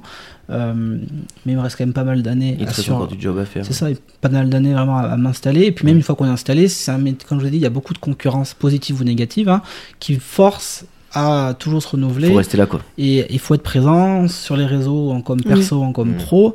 Euh, Il y a beaucoup de travail. C'est ça que j'allais dire en fait. C'est pas oui ou non en fait. C'est juste qu'il y a beaucoup de travail. Et c'est pas parce que tu vas te prendre deux trois portes d'entrée de jeu ou pendant même un- Mm. plusieurs mois qu'il faut arrêter quoi. Ok. Quel, euh, le, le conseil que tu donnerais euh, vraiment, s'il y en avait un seul, euh, que tu donnerais aux gens qui veulent se lancer, c'est quoi? C'est exactement ce que je viens de dire en fait. Ouais, c'est continuer, malgré tout, Continuer, malgré y aller à fond. Après, il faut être intelligent. Je dis pas, euh, c'est pas parce que tu prends des portes pendant deux ans, tu continues. Oui. Normalement, euh, faut, Oui, bien sûr. faut aussi peut-être se poser des questions. Toi, si moi, Ouais. dans trois ans, je vois que bah, je fonctionne plus, je Mm. vais commencer à me poser des questions, puis peut-être commencer à prendre euh, un autre boulot à côté, tu vois. Mm. Mais, Après, euh, moi je trouve qu'aujourd'hui, enfin les jeunes, en tout cas ceux qui arrivent, tu vois, à l'adolescence et au sortir de l'adolescence et qui ont pour projet de se lancer dans la vidéo, ont quand même l'avantage des téléphones aujourd'hui qui Oui. font des vidéos de ma boule, quoi.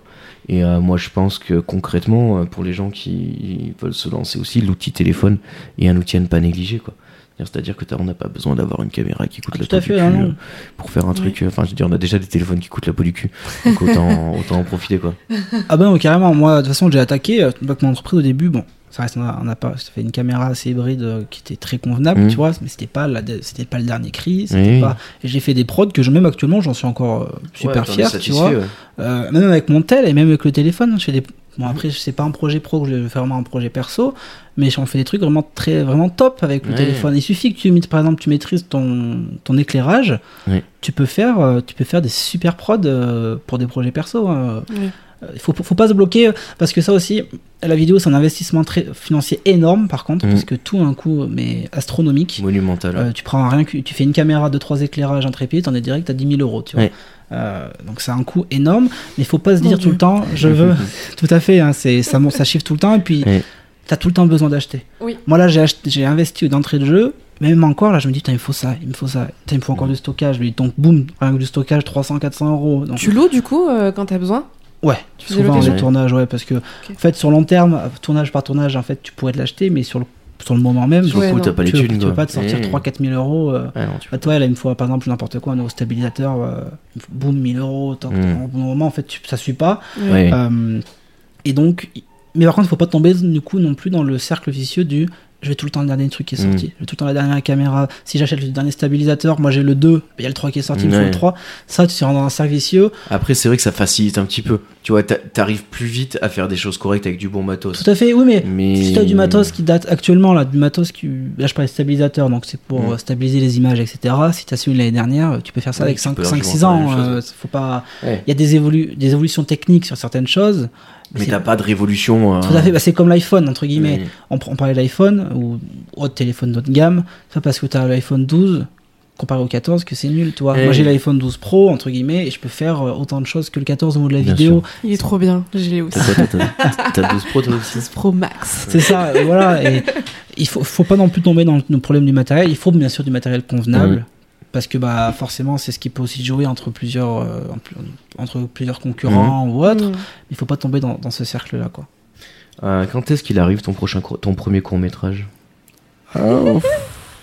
Pas de suite. Pas tout de suite. Il y, a il y beaucoup de choses en réflexion. De toute façon, Ouais. ça c'est des projets, c'est des projets d'une vie. hein. Euh, ouais. Premier court métrage, premier feat- c'est- enfin c'est des, ensuite des petits courts métrages qui sont diffusés en cinéma, etc. Ça Mhm. c'est sûr, c'est des c'est des beaux des beaux rêves Des qui, beaux projets. Ouais. et qui vont pas rester forcément en rêve parce Mhm. que ça tôt ou tard c'est sûr que je vais y arriver. Je reste très po- positif Ouais. là-dessus. hein, je, je- je me dis Il ça. faut, il faut. Après, je fais beaucoup de choses perso. Là, prochainement sur mes réseaux, il y a beaucoup, beaucoup de, de choses qui s'y apparentent qui vont Est-ce arriver. est-ce que tu peux citer tes, tes réseaux Bien sûr, pour les gens qui nous pour le écoutent plus créatif, c'est euh, Dunkswall, donc D-N-K-S-W-O-L-E. Ouais. Et ensuite, pour mon côté pro, c'est DNK Studio tiré du bas. Ok. Très bien. Donc, euh, ben, allez suivre, allez suivre Duncan. T'es sur TikTok aussi. Moi, j'aime bien ce que tu fais sur Ti- TikTok. c'est TikTok rigolo. de J'adore DNK aussi. Swall. Donc, euh, donc euh, allez voir ça. Trop bien. Est-ce que Lana a une dernière question euh, pour notre ami Duncan? Oui. Allez. Euh, alors moi, en fait, ça serait euh, comment dire? Si tu devais euh, vraiment décrire euh, l'aspect de ton métier qui te fait le plus euh, rêver au final? Quel est la- enfin quel est l'aspect en fait que tu quels sont les aspects que tu préfères le mieux? Parce que là, on a beaucoup décrit au final, euh, tu vois les coulisses, les aspects techniques, Oui, etc. vrai. On a beaucoup parlé technique, on a parlé financier, on a parlé. euh, Ouais. Et moins de la créativité au final. Oui. Euh, bah, ce qui me plaît le plus, c'est vraiment la créativité dans le métier. T'as, euh, moi, j'aime, le, le- comme je dis, le cinéma. J'essaye de faire sortir vraiment des prises cinéma Mhm. euh, dans toutes mes productions. Et c'est ça, en fait, c'est trouver des, des angles originaux ou trouver ce storytelling qui, qui te fait t'accrocher à toute une vidéo, alors que forcément, c'est peut-être pas ton truc à la base, mais il y a un truc d'accroche et que tu vas te dire, ok, je vais la regarder jusqu'à la fin, je suis pris Ouais. par le truc. Des, des, des éclairages, des couleurs, des... et ça, c'est vraiment en fait l'aspect créatif de la production en elle-même, qui finalement aussi s'amène en montage, parce que ça joue une grosse part. Et c'est vraiment en fait l'originalité, euh, l'originalité que tu peux faire, qu'en fait, t'as aucune limite, en- entre guillemets, bon, sauf ça, c'est encore, encore une fois, on en revient, mais l'aspect financier de certaines choses, Oui. mais t'as aucune limite dans ta créativité. Oui. Tu me... Là, en ce moment, je participe pas mal à- de pas mal de concours créatifs, pareil, sur les réseaux. Euh, là, par exemple, il y a un concours qui ouvre euh, d'un vidéaste très très connu, euh, Sam Colder. euh, c'est c'est- il, faut, il faut mettre en avant une application de méditation, de respiration, tu vois. Mhm. Mais ça, y a des- et ça, tu vois, je l'ai lu hier soir dans mon lit. Et là, ça direct pop. Ouais. Direct, j'ai une idée de vidéo de 30 secondes avec des plans qui vont faire là-dessus. Alors que pourtant, Mhm. tu vois, une idée de méditation, au début, tu peux te dire, oh, putain, euh, je je vais me faire une Ouais. vidéo sur un truc. Et en même temps, euh, bam bam bam, t'es en Haute-Loire, t'as des sommets, tu prends un sunset, tac tac. Tout à fait. tu vois, t'as- des- fait, et voilà, et là, j'ai des, idées de plans et tout. Je vais y participer parce que ça, ça, ça, me dit, ça me dit de fou, tu ouais, vois. ouais, carrément. Et c'est ça, c'est la créativité qui, en fait, ça a des sommets. euh, Yes. On se rend pas compte quand on est dans le secteur, euh, c'est c'est ouf. Et d'ailleurs, bien. je vais rebondir La petite, là-dessus. petite pause drink hein, pour, nos, pour nos auditeurs Ouais, qui entendent euh, la pense. cascade, euh, les bruits blancs et tout. C'est chaud, ça. ok. C'est de l'eau, il fait très chaud. Ouais. Oui, euh, une autre question par rapport du coup à la cré- créativité, je rebondis là-dessus. Euh, Qu'est-ce que je voulais dire?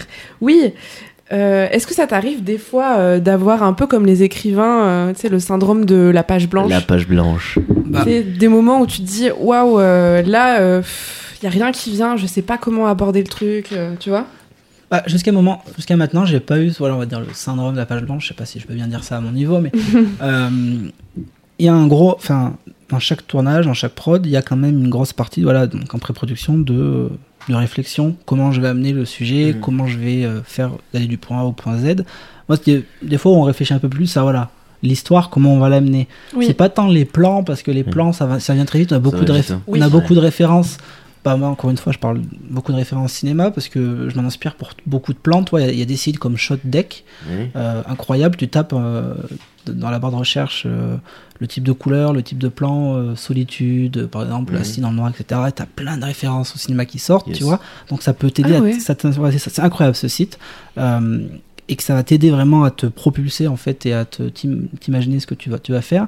Là où il y a un peu plus de réflexion, c'est vraiment voilà, sur le storytelling avec Euh, Mmh. qui- comment raconter de la meilleure des façons. Par exemple, là, euh, je reviens sur le tournage que j'ai fait il y, a, il y a deux jours à Aix pour une institut de beauté. Ouais. L'institut de beauté, on a généralement c'est euh, c'est très cliché tout le temps ce qu'on voit sur les Mhm. vidéos d'institut de beauté, c'est pas le plus intéressant à Ouais, regarder. pe- peignoir, piscine. euh, tout à fait, je me suis dit Tiens, Non, mais ça, tout à fait. Peignoir, piscine, balançoire, thé détox, terminé quoi. Ah, voilà, c'est ça. Non, mais, voilà, ou alors les ongles, hop, Ouais. massage de main, etc. Tu vois. Euh, et du coup, j'ai une grosse réflexion. J'ai fait comment je peux amener ça pour que les gens restent accrochés, pour que ça change un peu, que ça mette en avant l'institut de beauté comparé à ses concurrents. Ouais. Euh, et donc là, tu as un peu plus de réflexion, ça va te prendre 2, 3, 4 jours pour trouver un truc. Et une fois que tu as le filon, là, vraiment, ça découle et ça vient et euh, on part sur des trucs qui euh, assez enfin, je pars sur des trucs assez originaux, tu vois. Ouais, puisqu'on c'est ce qu'on disait un peu tout à l'heure et hier en fait le truc c'est que tu vois quand t'es comme ça et que tu recherches une idée qui va débloquer ton truc, euh, tu peux passer 8 heures sur ton canapé, tu vois, et il se passe rien et après il suffit que tu fasses un truc et l'idée elle vient à ce moment-là et des fois t'as l'impression que t'as été absolument improductif parce que t'as passé 8 heures à pas à rien faire, tu vois, mais à, mais à chercher. Alors après, il y a 12 millions de façons de chercher. Hein. T'as des gens qui vont chercher en regardant la télé, d'autres en lisant des bouquins. Enfin, C'est ça. tu vois, moi je trouve que. Euh, Enfin, en tout cas, moi je sais que quand je cherche des idées, justement, euh, je fais pas rien. C'est pas possible. Donc je fais d'autres trucs. Les gens, du coup, ont l'impression que je suis pas en train de réfléchir, alors que je suis déjà en train de le faire. Il y a plein de façons. ouais. Mais euh, tu vois, Ça va être ta ou routine alors, aussi. ou alors hein. tu peux aller des fois, tu cuisines pendant 3 heures, tu vois, et pendant que tu cuisines, tu réfléchis à ça. Et en fait, à un moment, ça se débloque. Et en fait, euh, c'est c'est pareil, c'est des choses qui sont super difficiles à quantifier parce que ton idée, euh, elle, peut, elle peut mettre 8 heures à arriver ou 10 minutes, quoi. Mais ça, tu, tu le maîtrises pas, quoi. Ouais, ça, C'est tu ça. peux prévoir. Après, en fait, ouais, tu peux, tu peux pousser la réflexion en trouvant, comme je, comme je viens de dire, une routine. Euh, toi, moi, par exemple, Mhm. j'écris beaucoup, des mots-clés, euh, Ouais. je gribouille des, des cases euh, sur mon storyboard, des choses comme ça. Après, j'ai donc, après, des inspirations avec d'autres vi- vidéastes. Mhm. hein. Euh, De toute façon, ça, c'est une grande source d'inspiration. Tu vois une vidéo qui, que, tu kiffes, tu dis putain, lui, toi, il a fait ça comme ça. Bah, tu vas piquer certaines scènes, tu vas les remodeler, bien entendu. Et, euh, et ça t'inspire. Et ça, ça- en plus, ça en découle d'autres idées. Par exemple, là, on parlait de méditation, bah, je vois une vidéo d'un un peu lifestyle travel de, de mecs qui sont euh, à Bali, par exemple. Mhm. Tu dis, putain, bah, regarde, là, ce plan-là, on pourrait l'adapter comme ça à la montagne, ou tu vois, des choses comme ça. Euh, et après, il faut aussi, c'est pas hésiter à aller s'aérer. Hein, euh, moi, par exemple, même, pendant le montage, des fois, j'ai des calls pendant le montage. Je fais, putain, j'arrive pas à amener ça comme ça. Ouais. Ça fait 4 heures que je suis sur mon ordi en train de monter. Bah, je vais, moi, je vais au sport, tu vois. Ouais. Je reviens du sport, ça t'a fait du bien, ça t'a aéré, et t'as une autre vision Ouais, en arrivant devant ton PC, fois, tu vois. Carrément. Et puis après, il y a le côté, euh, surtout pour les, pour les trucs page blanche, en fait. Moi, c'est un truc que j'ai un peu du mal à comprendre. euh, parce que moi, j'ai une stratégie qui est très simple. C'est que dès que je me heurte à une page blanche, euh, je reproduis les patterns que je maîtrise, que je connais, dans lesquels je suis à l'aise. Alors, du coup, des fois, ça fait un peu répétitif. Mais du coup, ça fait que, enfin, typiquement pour le dessin, tu vois, euh, quand t'es devant un dessin et que tu sais pas quoi dessiner, machin et tout, nanani, nanana, bah c'est pas grave. Tu fais ce que t'as déjà fait dix mille fois et puis il va en être quelque chose, tu vois. Et c'est pareil quand t'écris, tu vois. Moi, quand j'écris les émissions, et ben, si je suis Keblo, ben c'est pas grave, je vais partir sur, euh, bah, je vais aller faire les infos machin, des trucs que j'ai déjà fait plein de fois. Et en fait, du coup, t'es déjà en train de produire et ton cerveau, il garde toujours en arrière-plan euh, cette question-là qui est toujours là derrière. Et en fait, elle se débloque comme ça. Donc moi, je pense que, tu sais, c'est comme les, euh, je prends toujours l'exemple des mecs, euh, des sculpteurs, quoi. Les sculpteurs, ils arrivent pas avec une statue, quoi. Ils arrivent avec un bloc de pierre. Et ben, il y a bien un moment où ils dégrossissent, où ils font Ah, euh, ce qu'ils hein. savent faire, et c'est juste euh, mettre des coups de burin jusqu'à ce que ça ressemble à quelque chose, quoi. Et je pense que la page blanche, elle se, elle se combat un petit peu comme ça, à mon avis. Et puis il faut Ouais. tester. Pardon, excuse-moi, vas-y. Non, mais je, en fait, euh, je rebondis parce qu'en fait, je commence à faire pareil maintenant. Il y a des moments dans le montage, je coince. Et du coup, maintenant, j'ai inclus quelque chose, c'est que je vais me promener. Tu vois, genre, je vais me balader, euh, je- j'écoute un podcast et tout. Je rencontre des gens, je discute, machin. Je reviens et j'ai plus du tout. Euh, il y, a- il y a- Ouais, c'est il y a du recul à prendre. hein. Ah oui. Exactement. Euh, pareil, hein, toujours, toujours dans le montage, des fois il y a des idées que j'adore, que j'ai faites. Toi, c'est monté, ça y est, c'est acté. Je pars deux heures, je reviens. En fait, Oui, je me en dis, merde. que- quelle merde, qu'est-ce qu'est-ce que tu viens de faire, tu vois? Ouais. Ça, c'est ça, Carrément. c'est horrible, ça. ça, c'est, tu sais, C'est ça, c'est quand t'as des trucs à rendre. Genre, typiquement, t'as un, t'as, t'as- t'as un, genre un mémoire à rendre, tu vois. Et le soir, t'es claqué, t'écris 5 pages, t'as l'impression qu'elles sont géniales. Le lendemain matin, tu te lèves, tu les relis, tu dis, ah putain, poubelle, quoi. Ça, ça, ça arrive souvent. hein. Totalement. Après, il faut pas faire attention de tomber dans la perfection. Euh, gros problème, euh, Bonjour, c'est moi. gros problème. Ça, c'est un gros problème que qu'on peut qu'on rencontre tous au début Mm. ou à un moment, peut-être un autre moment Mm. donné. C'est que euh, moi, ça me l'a beaucoup fait. Je, je partageais jamais rien. Euh, je passais toujours 1000 heures sur la même vidéo parce que je disais putain, c'est pas assez parfait ou je voulais pas montrer ça de cette façon, etc. Sauf que ça en fait, ça te bloque ta créativité. Et t'apprends pas du coup parce que ma- mais alors que maintenant toi c'est plus du tout pareil. Je fais des choses toi il y a des choses forcément que je pose je me dis ça aurait pu être 100 fois mieux si j'avais fait comme ça ou si j'aurais monté comme ça. Mais c'est ok. Ouais. il faut créer créer Ouais, créer jeter partager etc la, la perfection c'est quasiment impossible d'atteindre que tu peux toujours faire mieux ou, ou différent. Après attention je dis pas de jeter des, des grosses bouses Oui, c'est bon, ça passe tu vois. Non bien sûr que non. Mais même pour les clients hein, des fois je, je rallongeais les délais de une semaine tu vois.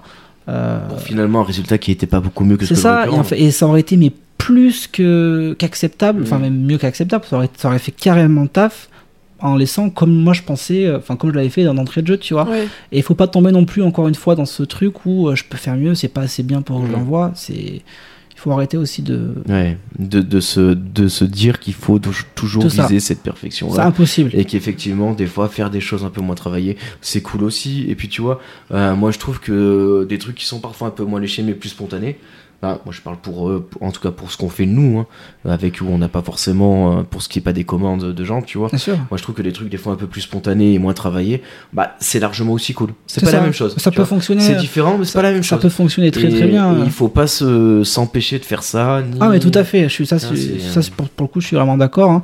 Même des fois on prévoit des plans, tu vois, on se dit on va faire ça comme ça, tu vois, et on arrive sur place et on teste notre truc qui fonctionne trois fois mieux, tu vois, alors que c'était pas du tout prévu. Hein. Euh, faut aussi laisser place un peu à la spontanéité et, euh, et certaines fois faut se dire ok bah mec recule, c'est ok ce que tu fais, tu vois, Ouais. partage, c'est bon. Mm.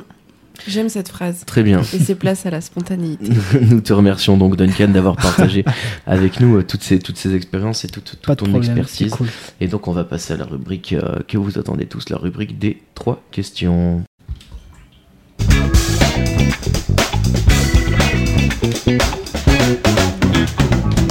Et donc maintenant c'est l'heure de la rubrique des trois questions. La rubrique des trois questions, elle comporte combien de questions, messieurs, dames? 4 Quatre, exactement. La première question, ça va Duncan? On va perdre notre invité. Je voulais pas tousser pour faire. Ouais, mais écoute, c'est pas grave. Hein.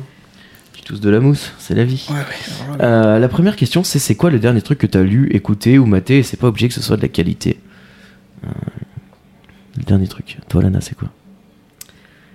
Euh, moi, c'est Avatar, Avatar, la voix, la de, voix de l'eau. The Way of Water Yes.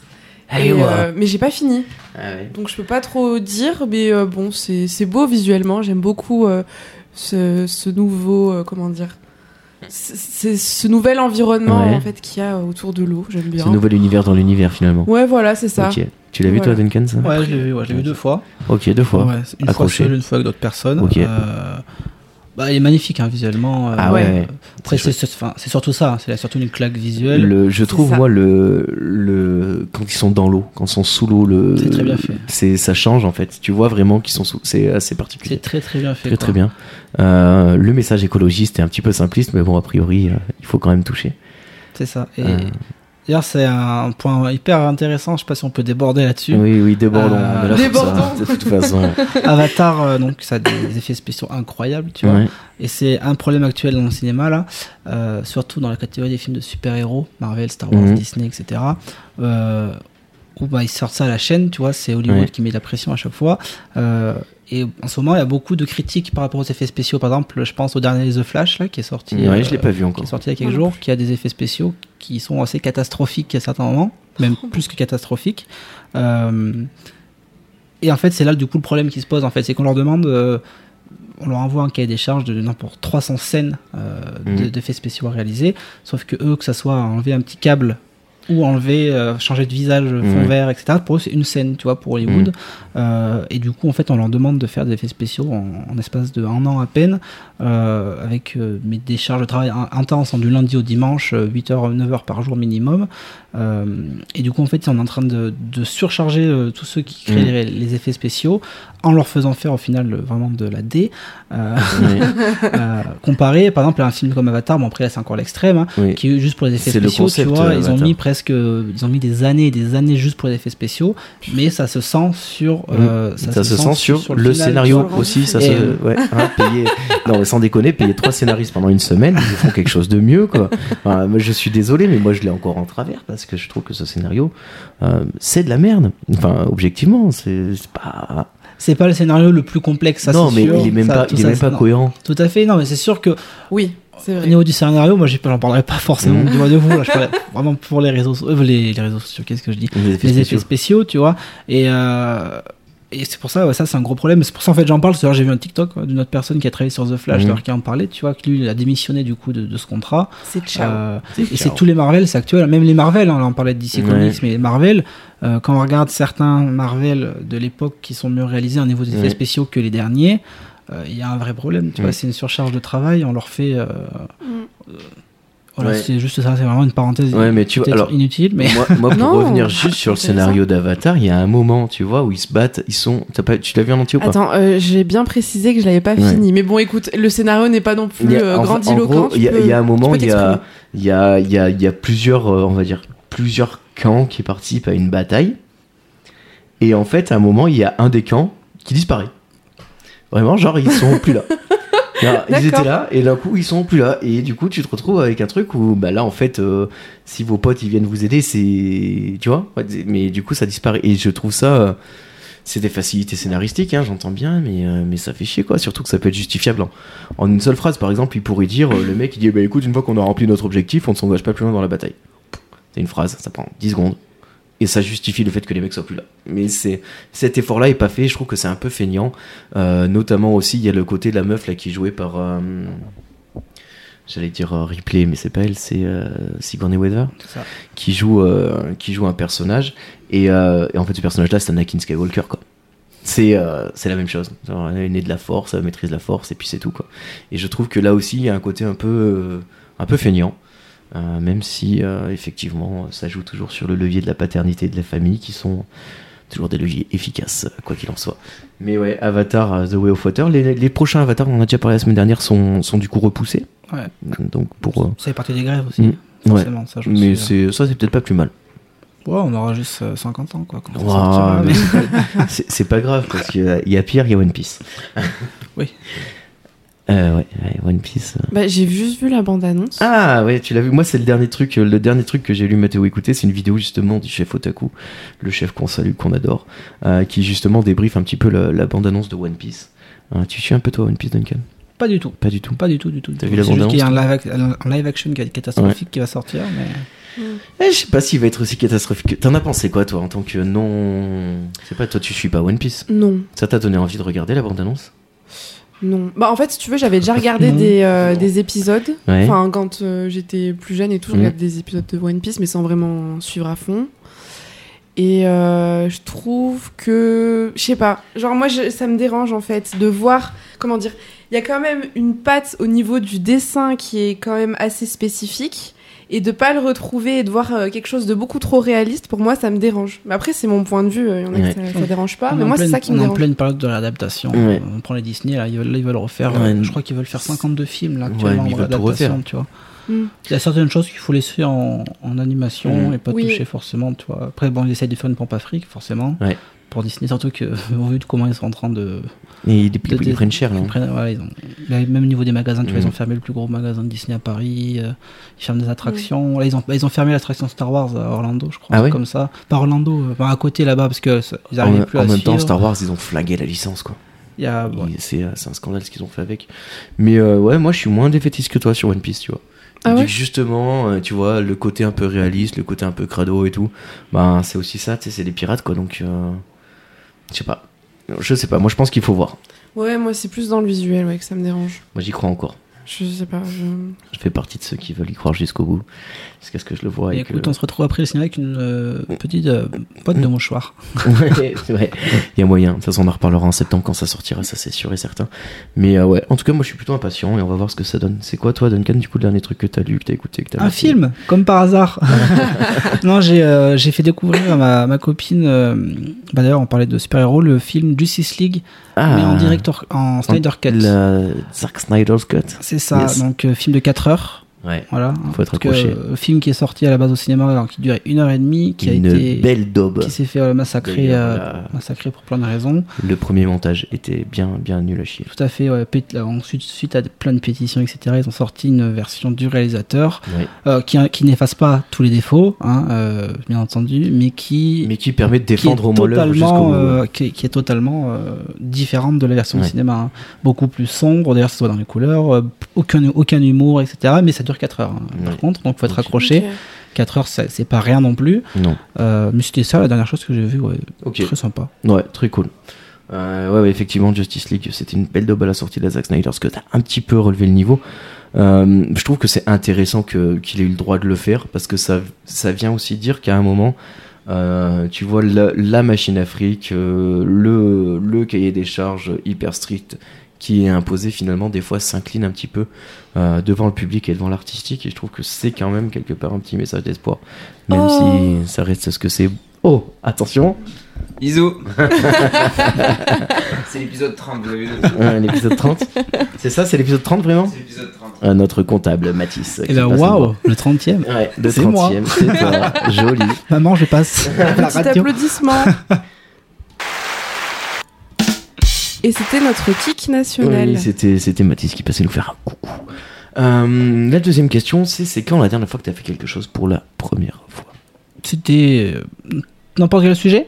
Ouais, la dernière Bah, fois que tu as fait quelque c'était chose pour la hier. fois. D'accord. J'ai testé un bassin de flottaison. Ah. Qu'est-ce que c'est un bassin de flottaison, Duncan Eh C'est super simple. Allez, nous on va y aller, on va te laisser finir. c'est super simple, c'est super intéressant ou pas. Euh, c'est un bassin d'eau dans le noir avec petite lumière tamisée qui est rempli de sel. J'ai hyper salé. Euh, tu mets des boules caisses pour pas rentre dans tes oreilles et tu te laisses flotter dans le noir. Et truc incroyable, vous avez tous vu la scène d'Harry Potter dans le 4 où il met l'œuf dans l'eau avec la musique. Oui. Et ben il y a pas de musique euh, à l'extérieur, mais quand tu plonges ta tête en planche, il y a de la musique qui arrive en fait qui est sous l'eau Ah oui? Et tu t'endors comme une merde. Ah, ça, ça a l'air trop et bien. tu te réveilles parce que tu te noies. Elle est, elle est à quelle, elle est à quelle euh, température l'eau? Très chaude. Franchement, Très je peux chaude. pas te dire, mais quand je suis rentré, 37, un truc comme ça très très très Ouais. chaud. Mais t'es vraiment bien. Ça Ouais. te. Et le but c'est de se relâcher parce que le- on Mm. m'a dit qu'il y avait beaucoup de personnes qui détestaient parce qu'ils se sentent pas l'aise de flotter, vraiment de se laisser Ouais, porter. le côté lâcher prise. Et moi qui ai du mal à ça, j'ai réussi et c'est incroyable. Voilà. Ok, trop bien. Toi, Lana, c'est quoi? Euh, ben, il y en a eu plein. Euh, bah, le fait qu'on est, euh, qu'on soit allé. euh, Excusez-moi, vous avez préparé l'émission? Vous étiez au courant que vous enregistriez aujourd'hui ou... euh, je l'ai su euh, hier soir. Ah, arrête Qui êtes-vous Qui êtes-vous Que faites-vous dans ma chambre Euh, Du coup, oui, le- la dernière fois. C'est vraiment notre chambre en plus.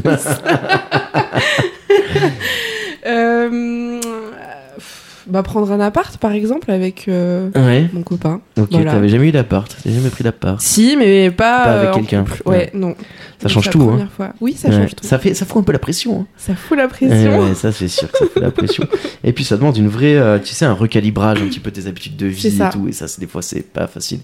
Et moi, je enfin, je le vois par exemple avec mon frère, tu vois, quand on passe déjà deux jours ensemble, euh, je me dis, mais comment est-ce qu'on a fait pour vivre ensemble, tu vois Parce Ouais, que ouais. je trouve que c'est hyper compliqué et on perd ses habitudes de vie à une vitesse euh, phénoménale.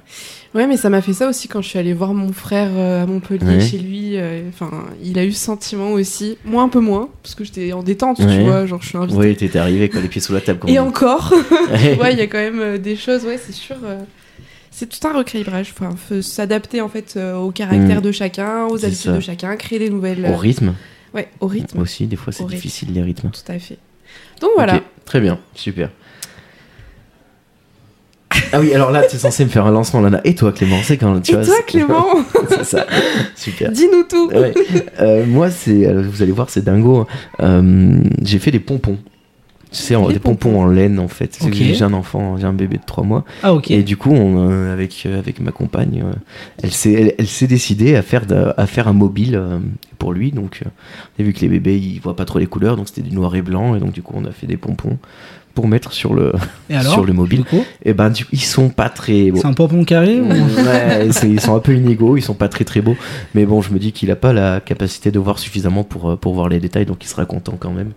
Mais, euh, mais c'est une drôle d'expérience, ouais, j'avais jamais fait ça, mais c'est marrant de, tu vois, de, de construire des petits trucs et tout pour le bébé. Enfin, c'est sympa comme tout, quoi. Mm. Donc voilà, Une nouvelle passion, quoi. une nouvelle passion, passion pompon. On adore. Euh, Rihanna, rom pom pom pom. ok. Génial. C'est pas mal. hein. Ouais, tire- les pompons sur le chihuahua. Euh, je pense qu'on a fait le tour. Euh, une- J'ai demandé aussi. J'ai demandé aussi une petite recommandation culturelle, un truc, euh, un truc euh, que vous aimeriez recommander, que vous avez vu récemment, ou pas, ou en tout cas une, une recommandation culturelle pour nos auditeurs. Duncan, t'aurais quelque chose?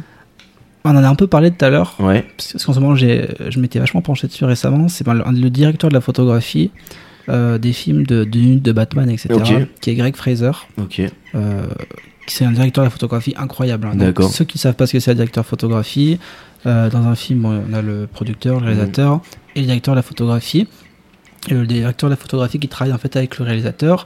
Le réalisateur en fait va lui dire, bah, écoute, moi je veux que ça soit comme ça, comme ça, je Mm. veux qu'on ressente entre guillemets cette émotion. Donc, Lui, il est responsable de ce qui sort à l'image. visuel en, En fait. fait, Le directeur de photographie, c'est lui qui va gérer le, le quel, quel éclairage utiliser, enfin comment faire ressentir par exemple la tristesse, Mhm. euh, le mood, etc. Donc par exemple Batman, tout est très sombre, Mhm. euh, des couleurs qui sont vraiment prononcées, etc.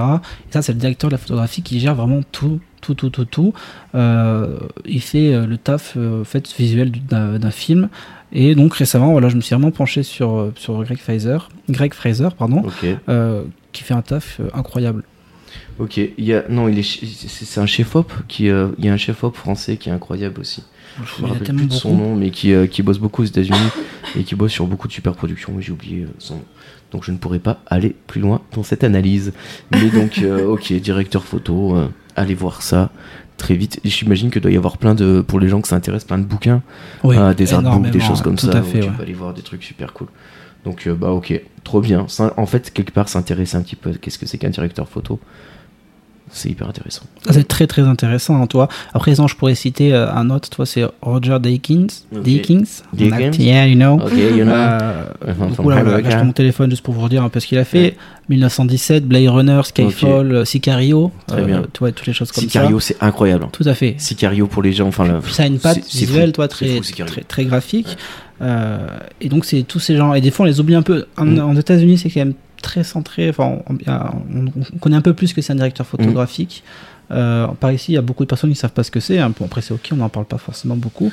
Mais ça a son importance quand même euh, alors, énorme. quoi. C'est- C'est c'est la personne en fait qui gère vraiment euh, le visuel d'un film. Bon, Il n'y a pas que lui, forcément, hein, attention. Mm. Mais c'est lui qui gère une grande partie du visuel d'un film. Après, c'est vrai que le, le- c'est le pro- c'est un des problèmes en France, encore une fois, on va y revenir, mais euh, n'importe qui peut te citer euh, 50 000 acteurs. Par contre, de là, de là à aller te citer des réals français, euh, tu vois, ils sont très peu mis en avant. En fait, les, je trouve que le euh, l'industrie du cinéma met vraiment en avant le côté bankable, le côté visible, les acteurs, les choses comme ça, mais mais euh, l'envers du décor est assez peu mis, Parce qu'après, ça avant reste un France. secteur niche. Enfin, mais toi, après, c'était peut-être un mauvais exemple. Quand j'étais aux États-Unis, c'est pas forcément non plus vrai ce que je dis, tu vois. Euh, c'est pour ça que j'aime reprendre. En fait, c'est plus niche quand même. Le cinéma en soi, il faut Oui. quand même s'y intéresser énormément pour connaître les réalisateurs, les, qui a fait le son, les, me- les BO. Bon, après, les BO, si je dis Zimmer, généralement tout le monde Oui, connaît. normalement, un peu tout le de monde l'a à peu Hans près. Zimmer, peut-être. Oui, Qu'est-ce que oui, tu as oui, je vois Bien qui sûr, oui. Voilà. Non, c'est, c'est- et puis c'est, c'est ok de pas, c'est, c'est ok de pas savoir. des hein. moustaches là, un grand. Euh, tu sais, il y a- il y a un violon et tout là. Et, euh, et euh, mais ouais, c'est- après c'est des, c'est des postes très niches, tu Mm. vois, mais c'est faut savoir que c'est, c'est hyper important ce poste-là.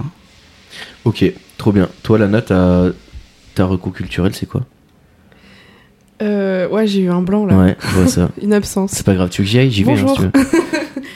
Je suis de retour. Non, c'est le début du podcast. Bonjour à tous. Bonjour à tous et bienvenue dans ce nouvel épisode des podcasts. Et puis voilà quoi.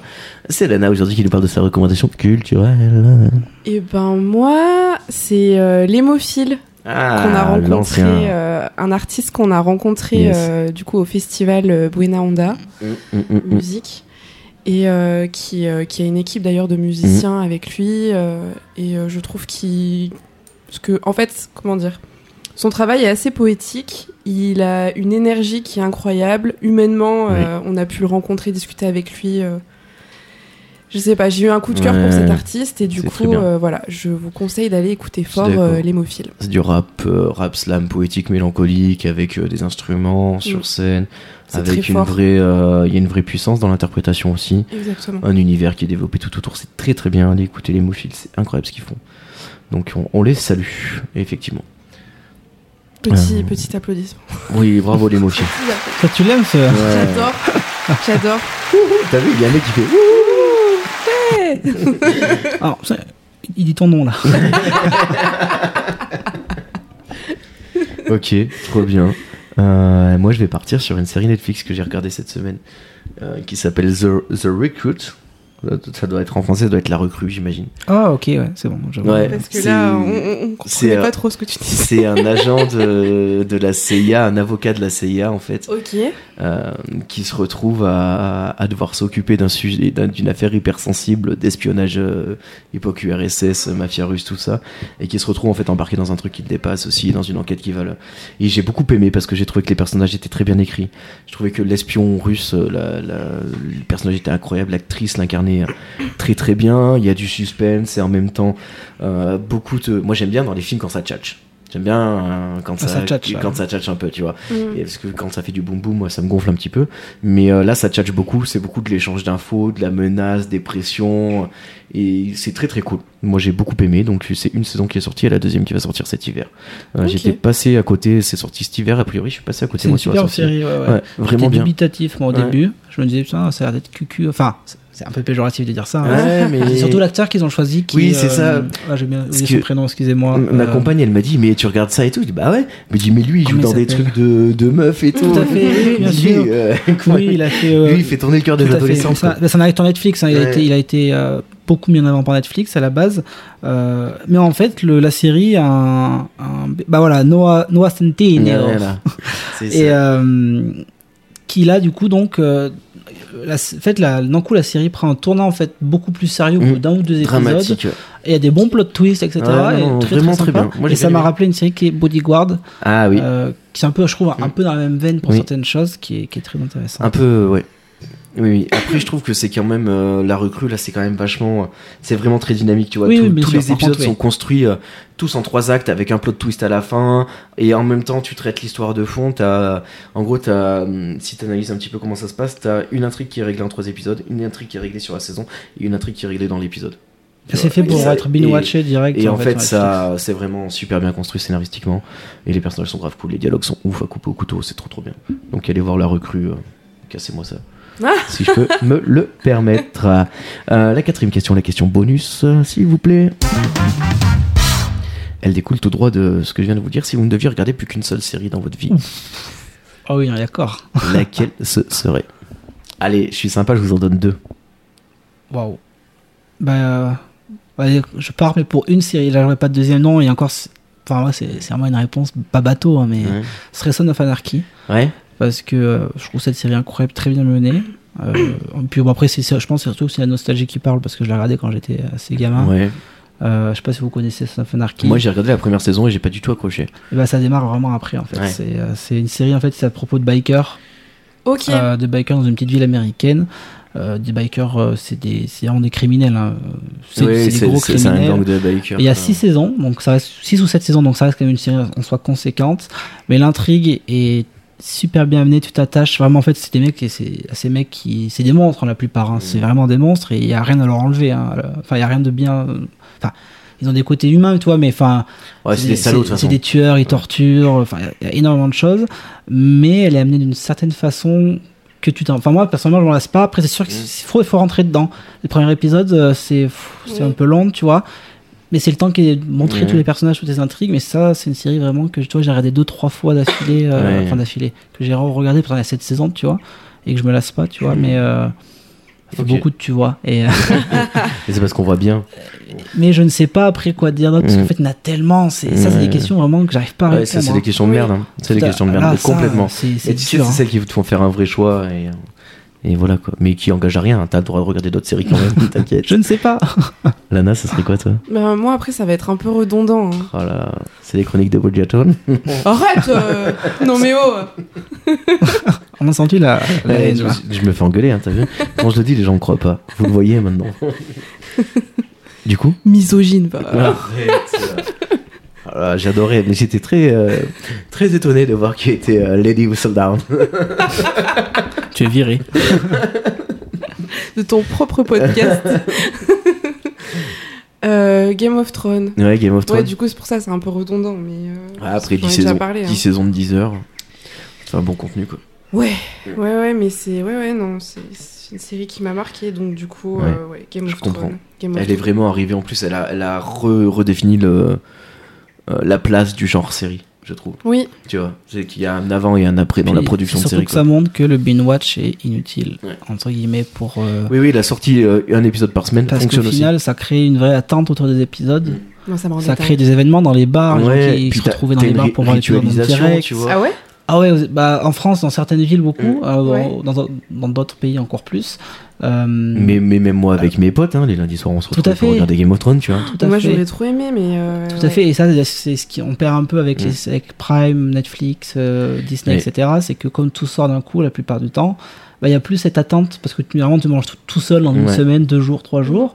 Et il y a plus ces rendez-vous un peu tous les lundis ou tous les mardis. Tu te dis, il y a pas mon épisode qui sort. Tu vois, Moi je me rappelle qu'à cette époque, euh, j'habitais encore chez mes parents.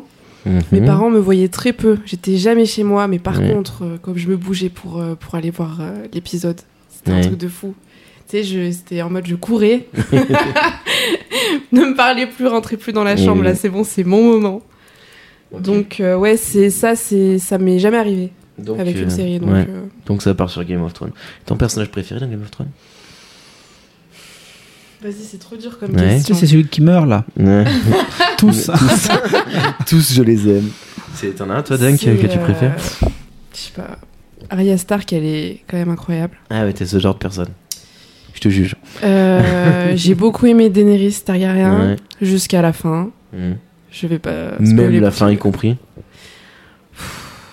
Non. Mhm. Non. non, non, non, à la fin, elle m'a saoulée. Ah ouais. Ouais, mais euh, quand même, personnage incroyable. La série oui, qui a saoulé tout court à la fin. ouais. Ouais, ouais, non, par contre, la fin, on est d'accord. Hein. Ils étaient- mais les scénaristes étaient en, en âge bâclé. total. Ouais. Ils, comme ils avaient plus, enfin, c'est mon avis personnel, ça se voyait qu'ils avaient plus du tout depuis plusieurs saisons les, Oui, et puis de- de toute l'apport façon- du livre. Et puis ils étaient, ils étaient sur d'autres projets, tu vois. Ils, ils briquaient Bah, les Star, Wars, etc. Et puis ça se voit même sur bah, là euh, les voyages en dragon en 3 en, deux, en Oh 30 là là. secondes.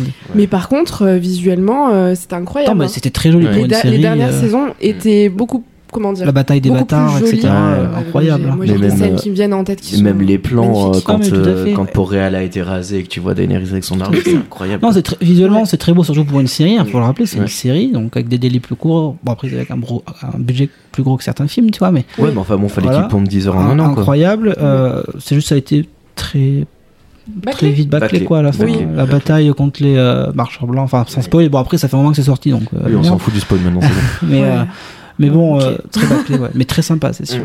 Ouais. Ouais, je trouve que ouais, franchement, euh, même si les dernières saisons, euh, elles euh, n'ont pas gagné mon cœur, visuellement, Wow. euh, c'est les plus belles. Elles ont gagné tes yeux. Ouais, elles ont gagné mes yeux. Et, et pour la deuxième, du coup, j'ai un petit truc qui m'a sauté à l'esprit, et ça n'a rien à voir avec ces genres de séries gros budget, c'est The Office. Ah ouais, The Office. euh, Parce que c'est, je sais pas si tu connais, Lana, ça a l'air d'avoir. Je me suis pas, je me suis pas penchée dessus, c'est. Eh bah, c'est Steve Carell qui a le- qui a l'origine de ça. c'est hein, ça. si un, comme, euh, pas un sitcom, mais un peu dans le style, tu vois. euh, C'est- Non, mais c'est. En fait, ça. c'est, C'est génial. C'est des salariés dans une entreprise de papier, tu vois. Donc, que tu, tu dis le speech, ok. Et en fait, c'est un documentaire qui, qui sont en fait, qui, tu les suis. Et c'est hyper simple, euh, c'est vraiment hyper simple le speech. C'est juste que tu suis tous ces gens, tous ces salariés dans cette entreprise, tu te prends à cœur. Et le patron, c'est un Michael, c'est un, un, un malade, genre un malade avec ses salariés, vraiment un malade, un enfant. Imagine un enfant, patron d'une boîte. Et, euh, et tous, ils ont en fait des traits de caractère. Tu vois, t'as bon, t'as le patron qui est malade, t'as euh, t'as- le mec qui dort tout le temps, t'as as celle qui est hyper aigrie, t'as l'autre qui veut faire, euh, qui veut être toujours premier, se montrer bien. Mais en fait, et c'est un mix de tous et Office. Mais après, ça, en soi, c'est populaire hein, comme série, c'est Non, assez C'est connu. quand même hein. plutôt connu. Oui. Et euh, mais tu t'y attaches de ouf. Et cette série, en fait, je sais pas, elle m'apporte un petit, euh, un petit truc quand je la regarde. Toi, je peux Mhm. des fois, même des fois chez moi, je lance des épisodes au hasard. Ouais, c'est qu'elle a ce petit côté reviens-y, nostalgie, de, de légèreté. Toi, t'es pas bien, bah tu lances The Office. Tu T'as envie de rigoler, tu lances The Office, tu vois.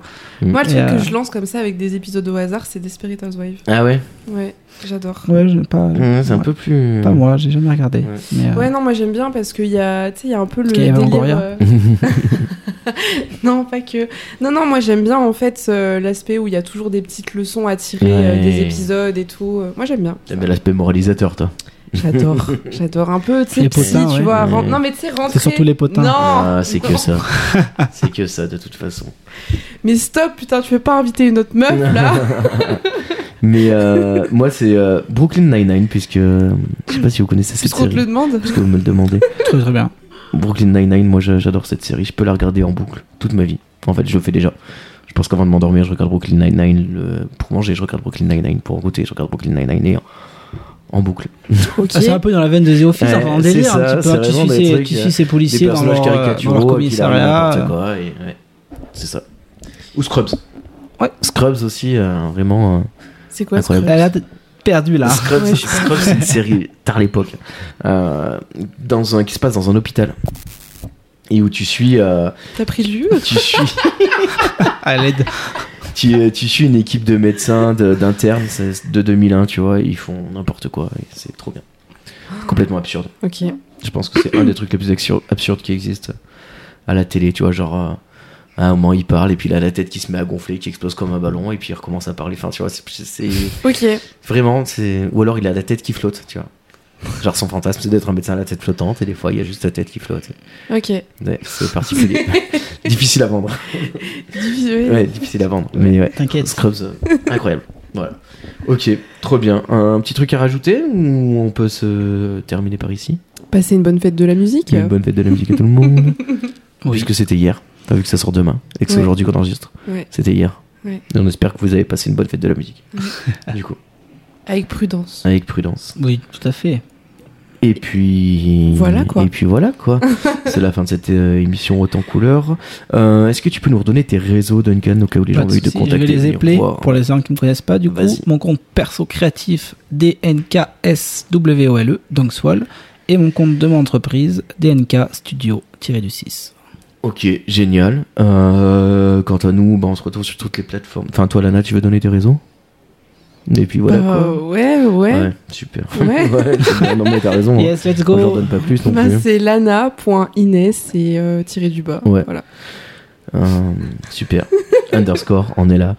Sinon, nous, on se retrouve. sur toutes les- c'est- Ah ouais, attends, j'ai dit tirer du 6 moi. Ouais, je C'est sais pas, du tout ça en C'est fait. un underscore Ouais, c'est Ouais, ça. c'est ouais. underscore. Ah ouais, DNK. Studio tiré du, du, du bas, du coup, dire. du bas, tiré du 8, underscore. Underscore. Euh, donc sur toutes les plateformes de streaming audio, Spotify, Deezer, tout ce qui finit par musique, tout ce qui finit par podcast. On se trouve aussi sur les réseaux sociaux, Instagram, Twitter, Facebook. Et puis voilà quoi, sur FM 43 tous les mardis à partir de 16h. On espère que vous avez apprécié l'émission. N'hésitez pas à en parler autour de vous car c'est le bouche à oreille qui nous fait le plus progresser. Et d'ici là, on se retrouve euh, jeudi prochain à 6h du matin pour une nouvelle émission et bientôt la fin de la saison et bientôt des nouvelles annonces et bientôt tout ça, tout ça, tout ça, tout ça.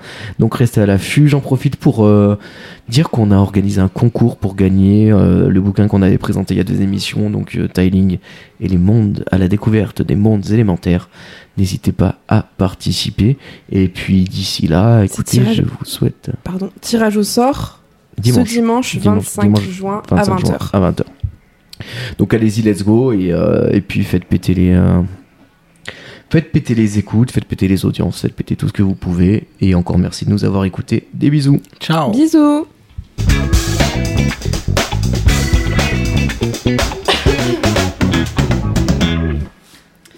Et ben voilà Et puis voilà quoi.